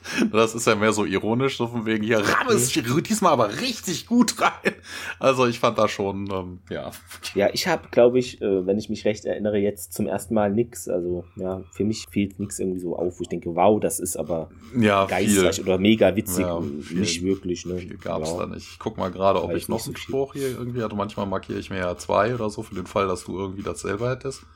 Nee, aber da ist sonst nichts gewesen. Ja, Clemens, wie fandest du denn die Folge? Ja, also mit, es war halt wieder so diese, hatten wir auch schon öfter mal, das Thema mit, in Anführungszeichen, Invasion. Das ist halt alles ein bisschen merkwürdig. Die sind ja, so wie wir es wahrnehmen, technisch so, wow, die können hier wie Menschen da ein bisschen aufwendig, aber so wie Menschen rumlaufen und etc. Wenn man da eine Invasion macht, würde man das seltenst an einem Ort machen und so ein Stargate ist ja ein Nadelöhr. Würde man nie so machen, sondern da würde man auch Raumschiffe nehmen und keine Ahnung, da landen 20, da. Also das ist wieder so ein bisschen sehr inkonstant und nicht logisch, wenn das eine Invasion sein soll. Ne? Man weiß, es ist ja so eine, ob es eine Invasion ist oder ob die da nur was auch immer machen möchten. Also die sind so fortschrittlich und die können dann nicht die Frequenz ändern, da, dass sie Carter, also, es, also für mich, es war jetzt nicht das krasse Highlight, ähm, was ich aber der Folge zugute halte, ist einfach, ich finde, sie wird durch Colonel Melbournes Auftreten hier interessant und er ist auch nicht nur so eher antagonistisch unterwegs, sondern er hilft ja wirklich dann im Endeffekt doch SG1 da, indem er da reinstürmt und hier sagt, was ist denn hier überhaupt los? Hat er ja erstmal nicht so dran geglaubt und das, finde ich, wertet die Folge noch auf, die ansonsten, ja, so eben daherkam, wie sie passierte. Deshalb würde ich sagen, ganz okay, ja, schön zu sehen, mal ein Daumen quer, aber es ist jetzt sehr weit von einem Highlight entfernt. Dafür haben da eigentlich so, wie wir es ja auch besprochen haben, also da hat zu viel einfach nicht so gestimmt und war nicht logisch. Deshalb würde ich sagen, ein Daumen quer, okay, aber jetzt nicht gut oder sehr gut. Ja, es ist mal wieder so eine Monster of the Week Folge mit irgendwas, was man auch nie wieder sieht, nie wieder hört. Es ist auch wieder so typisches Kammerspiel. Ne? Man ist ja nur im Stargate-Zentrum ja eigentlich, ja, okay, du hast eine Szene an Bord eines Flugzeuges und eine Szene in einem Café. Aber solche Folgen mag ich ja eh nicht. Ne? Es gab viel Undurchsichtiges. Ne? Also warum bluten manche Leute normal, manche Leute haben dieses Alienblut, warum Carter diese Sachen ausschaltet, ne, wie sie auf die Idee kommen, dass irgendwelche Geräusche, elektronische Inferenz, Interferenzen äh, auslösen. Also das, das macht keinen Sinn. Also wirklich kompletter Mumpitz. Ja, ich weiß es nicht. Also es ist ja auch eher, also nee, also na, du sagst von wegen, ja, Daumen in die Mitte. Ich sag, der ist schon, der tendiert aber deutlich nach unten. Also ich glaube, es geht noch schlimmer und es gibt noch viel, mehr Kram, also so schräg nach unten auf jeden Fall. Also mehr kann ich da beim besten Willen nicht geben. Dann haben wir in einer Woche schon für euch die Folge im Deutschen die Tolan-Triade. Also Tolaner, die da gangstermäßig in schwarzen Lederjacken umherziehen und, äh, weiß ich nicht, Stadtviertel unsicher machen. So stelle ich mir das vom Namen her jedenfalls vor. Ich weiß, es ist anders, aber der Titel, Triade. Und äh, im Original Pretense. Das wird äh, sehr spannend, denke ich. Da ist einiges los. Da sehen wir nämlich die Tolana mal wieder. Auch Bekannte natürlich, ne? Ja, ja, und unglaublich, ne? Also von wegen, es könnte ja auch, ich weiß nicht, wir könnten ja direkt jetzt, weißt du? Ja.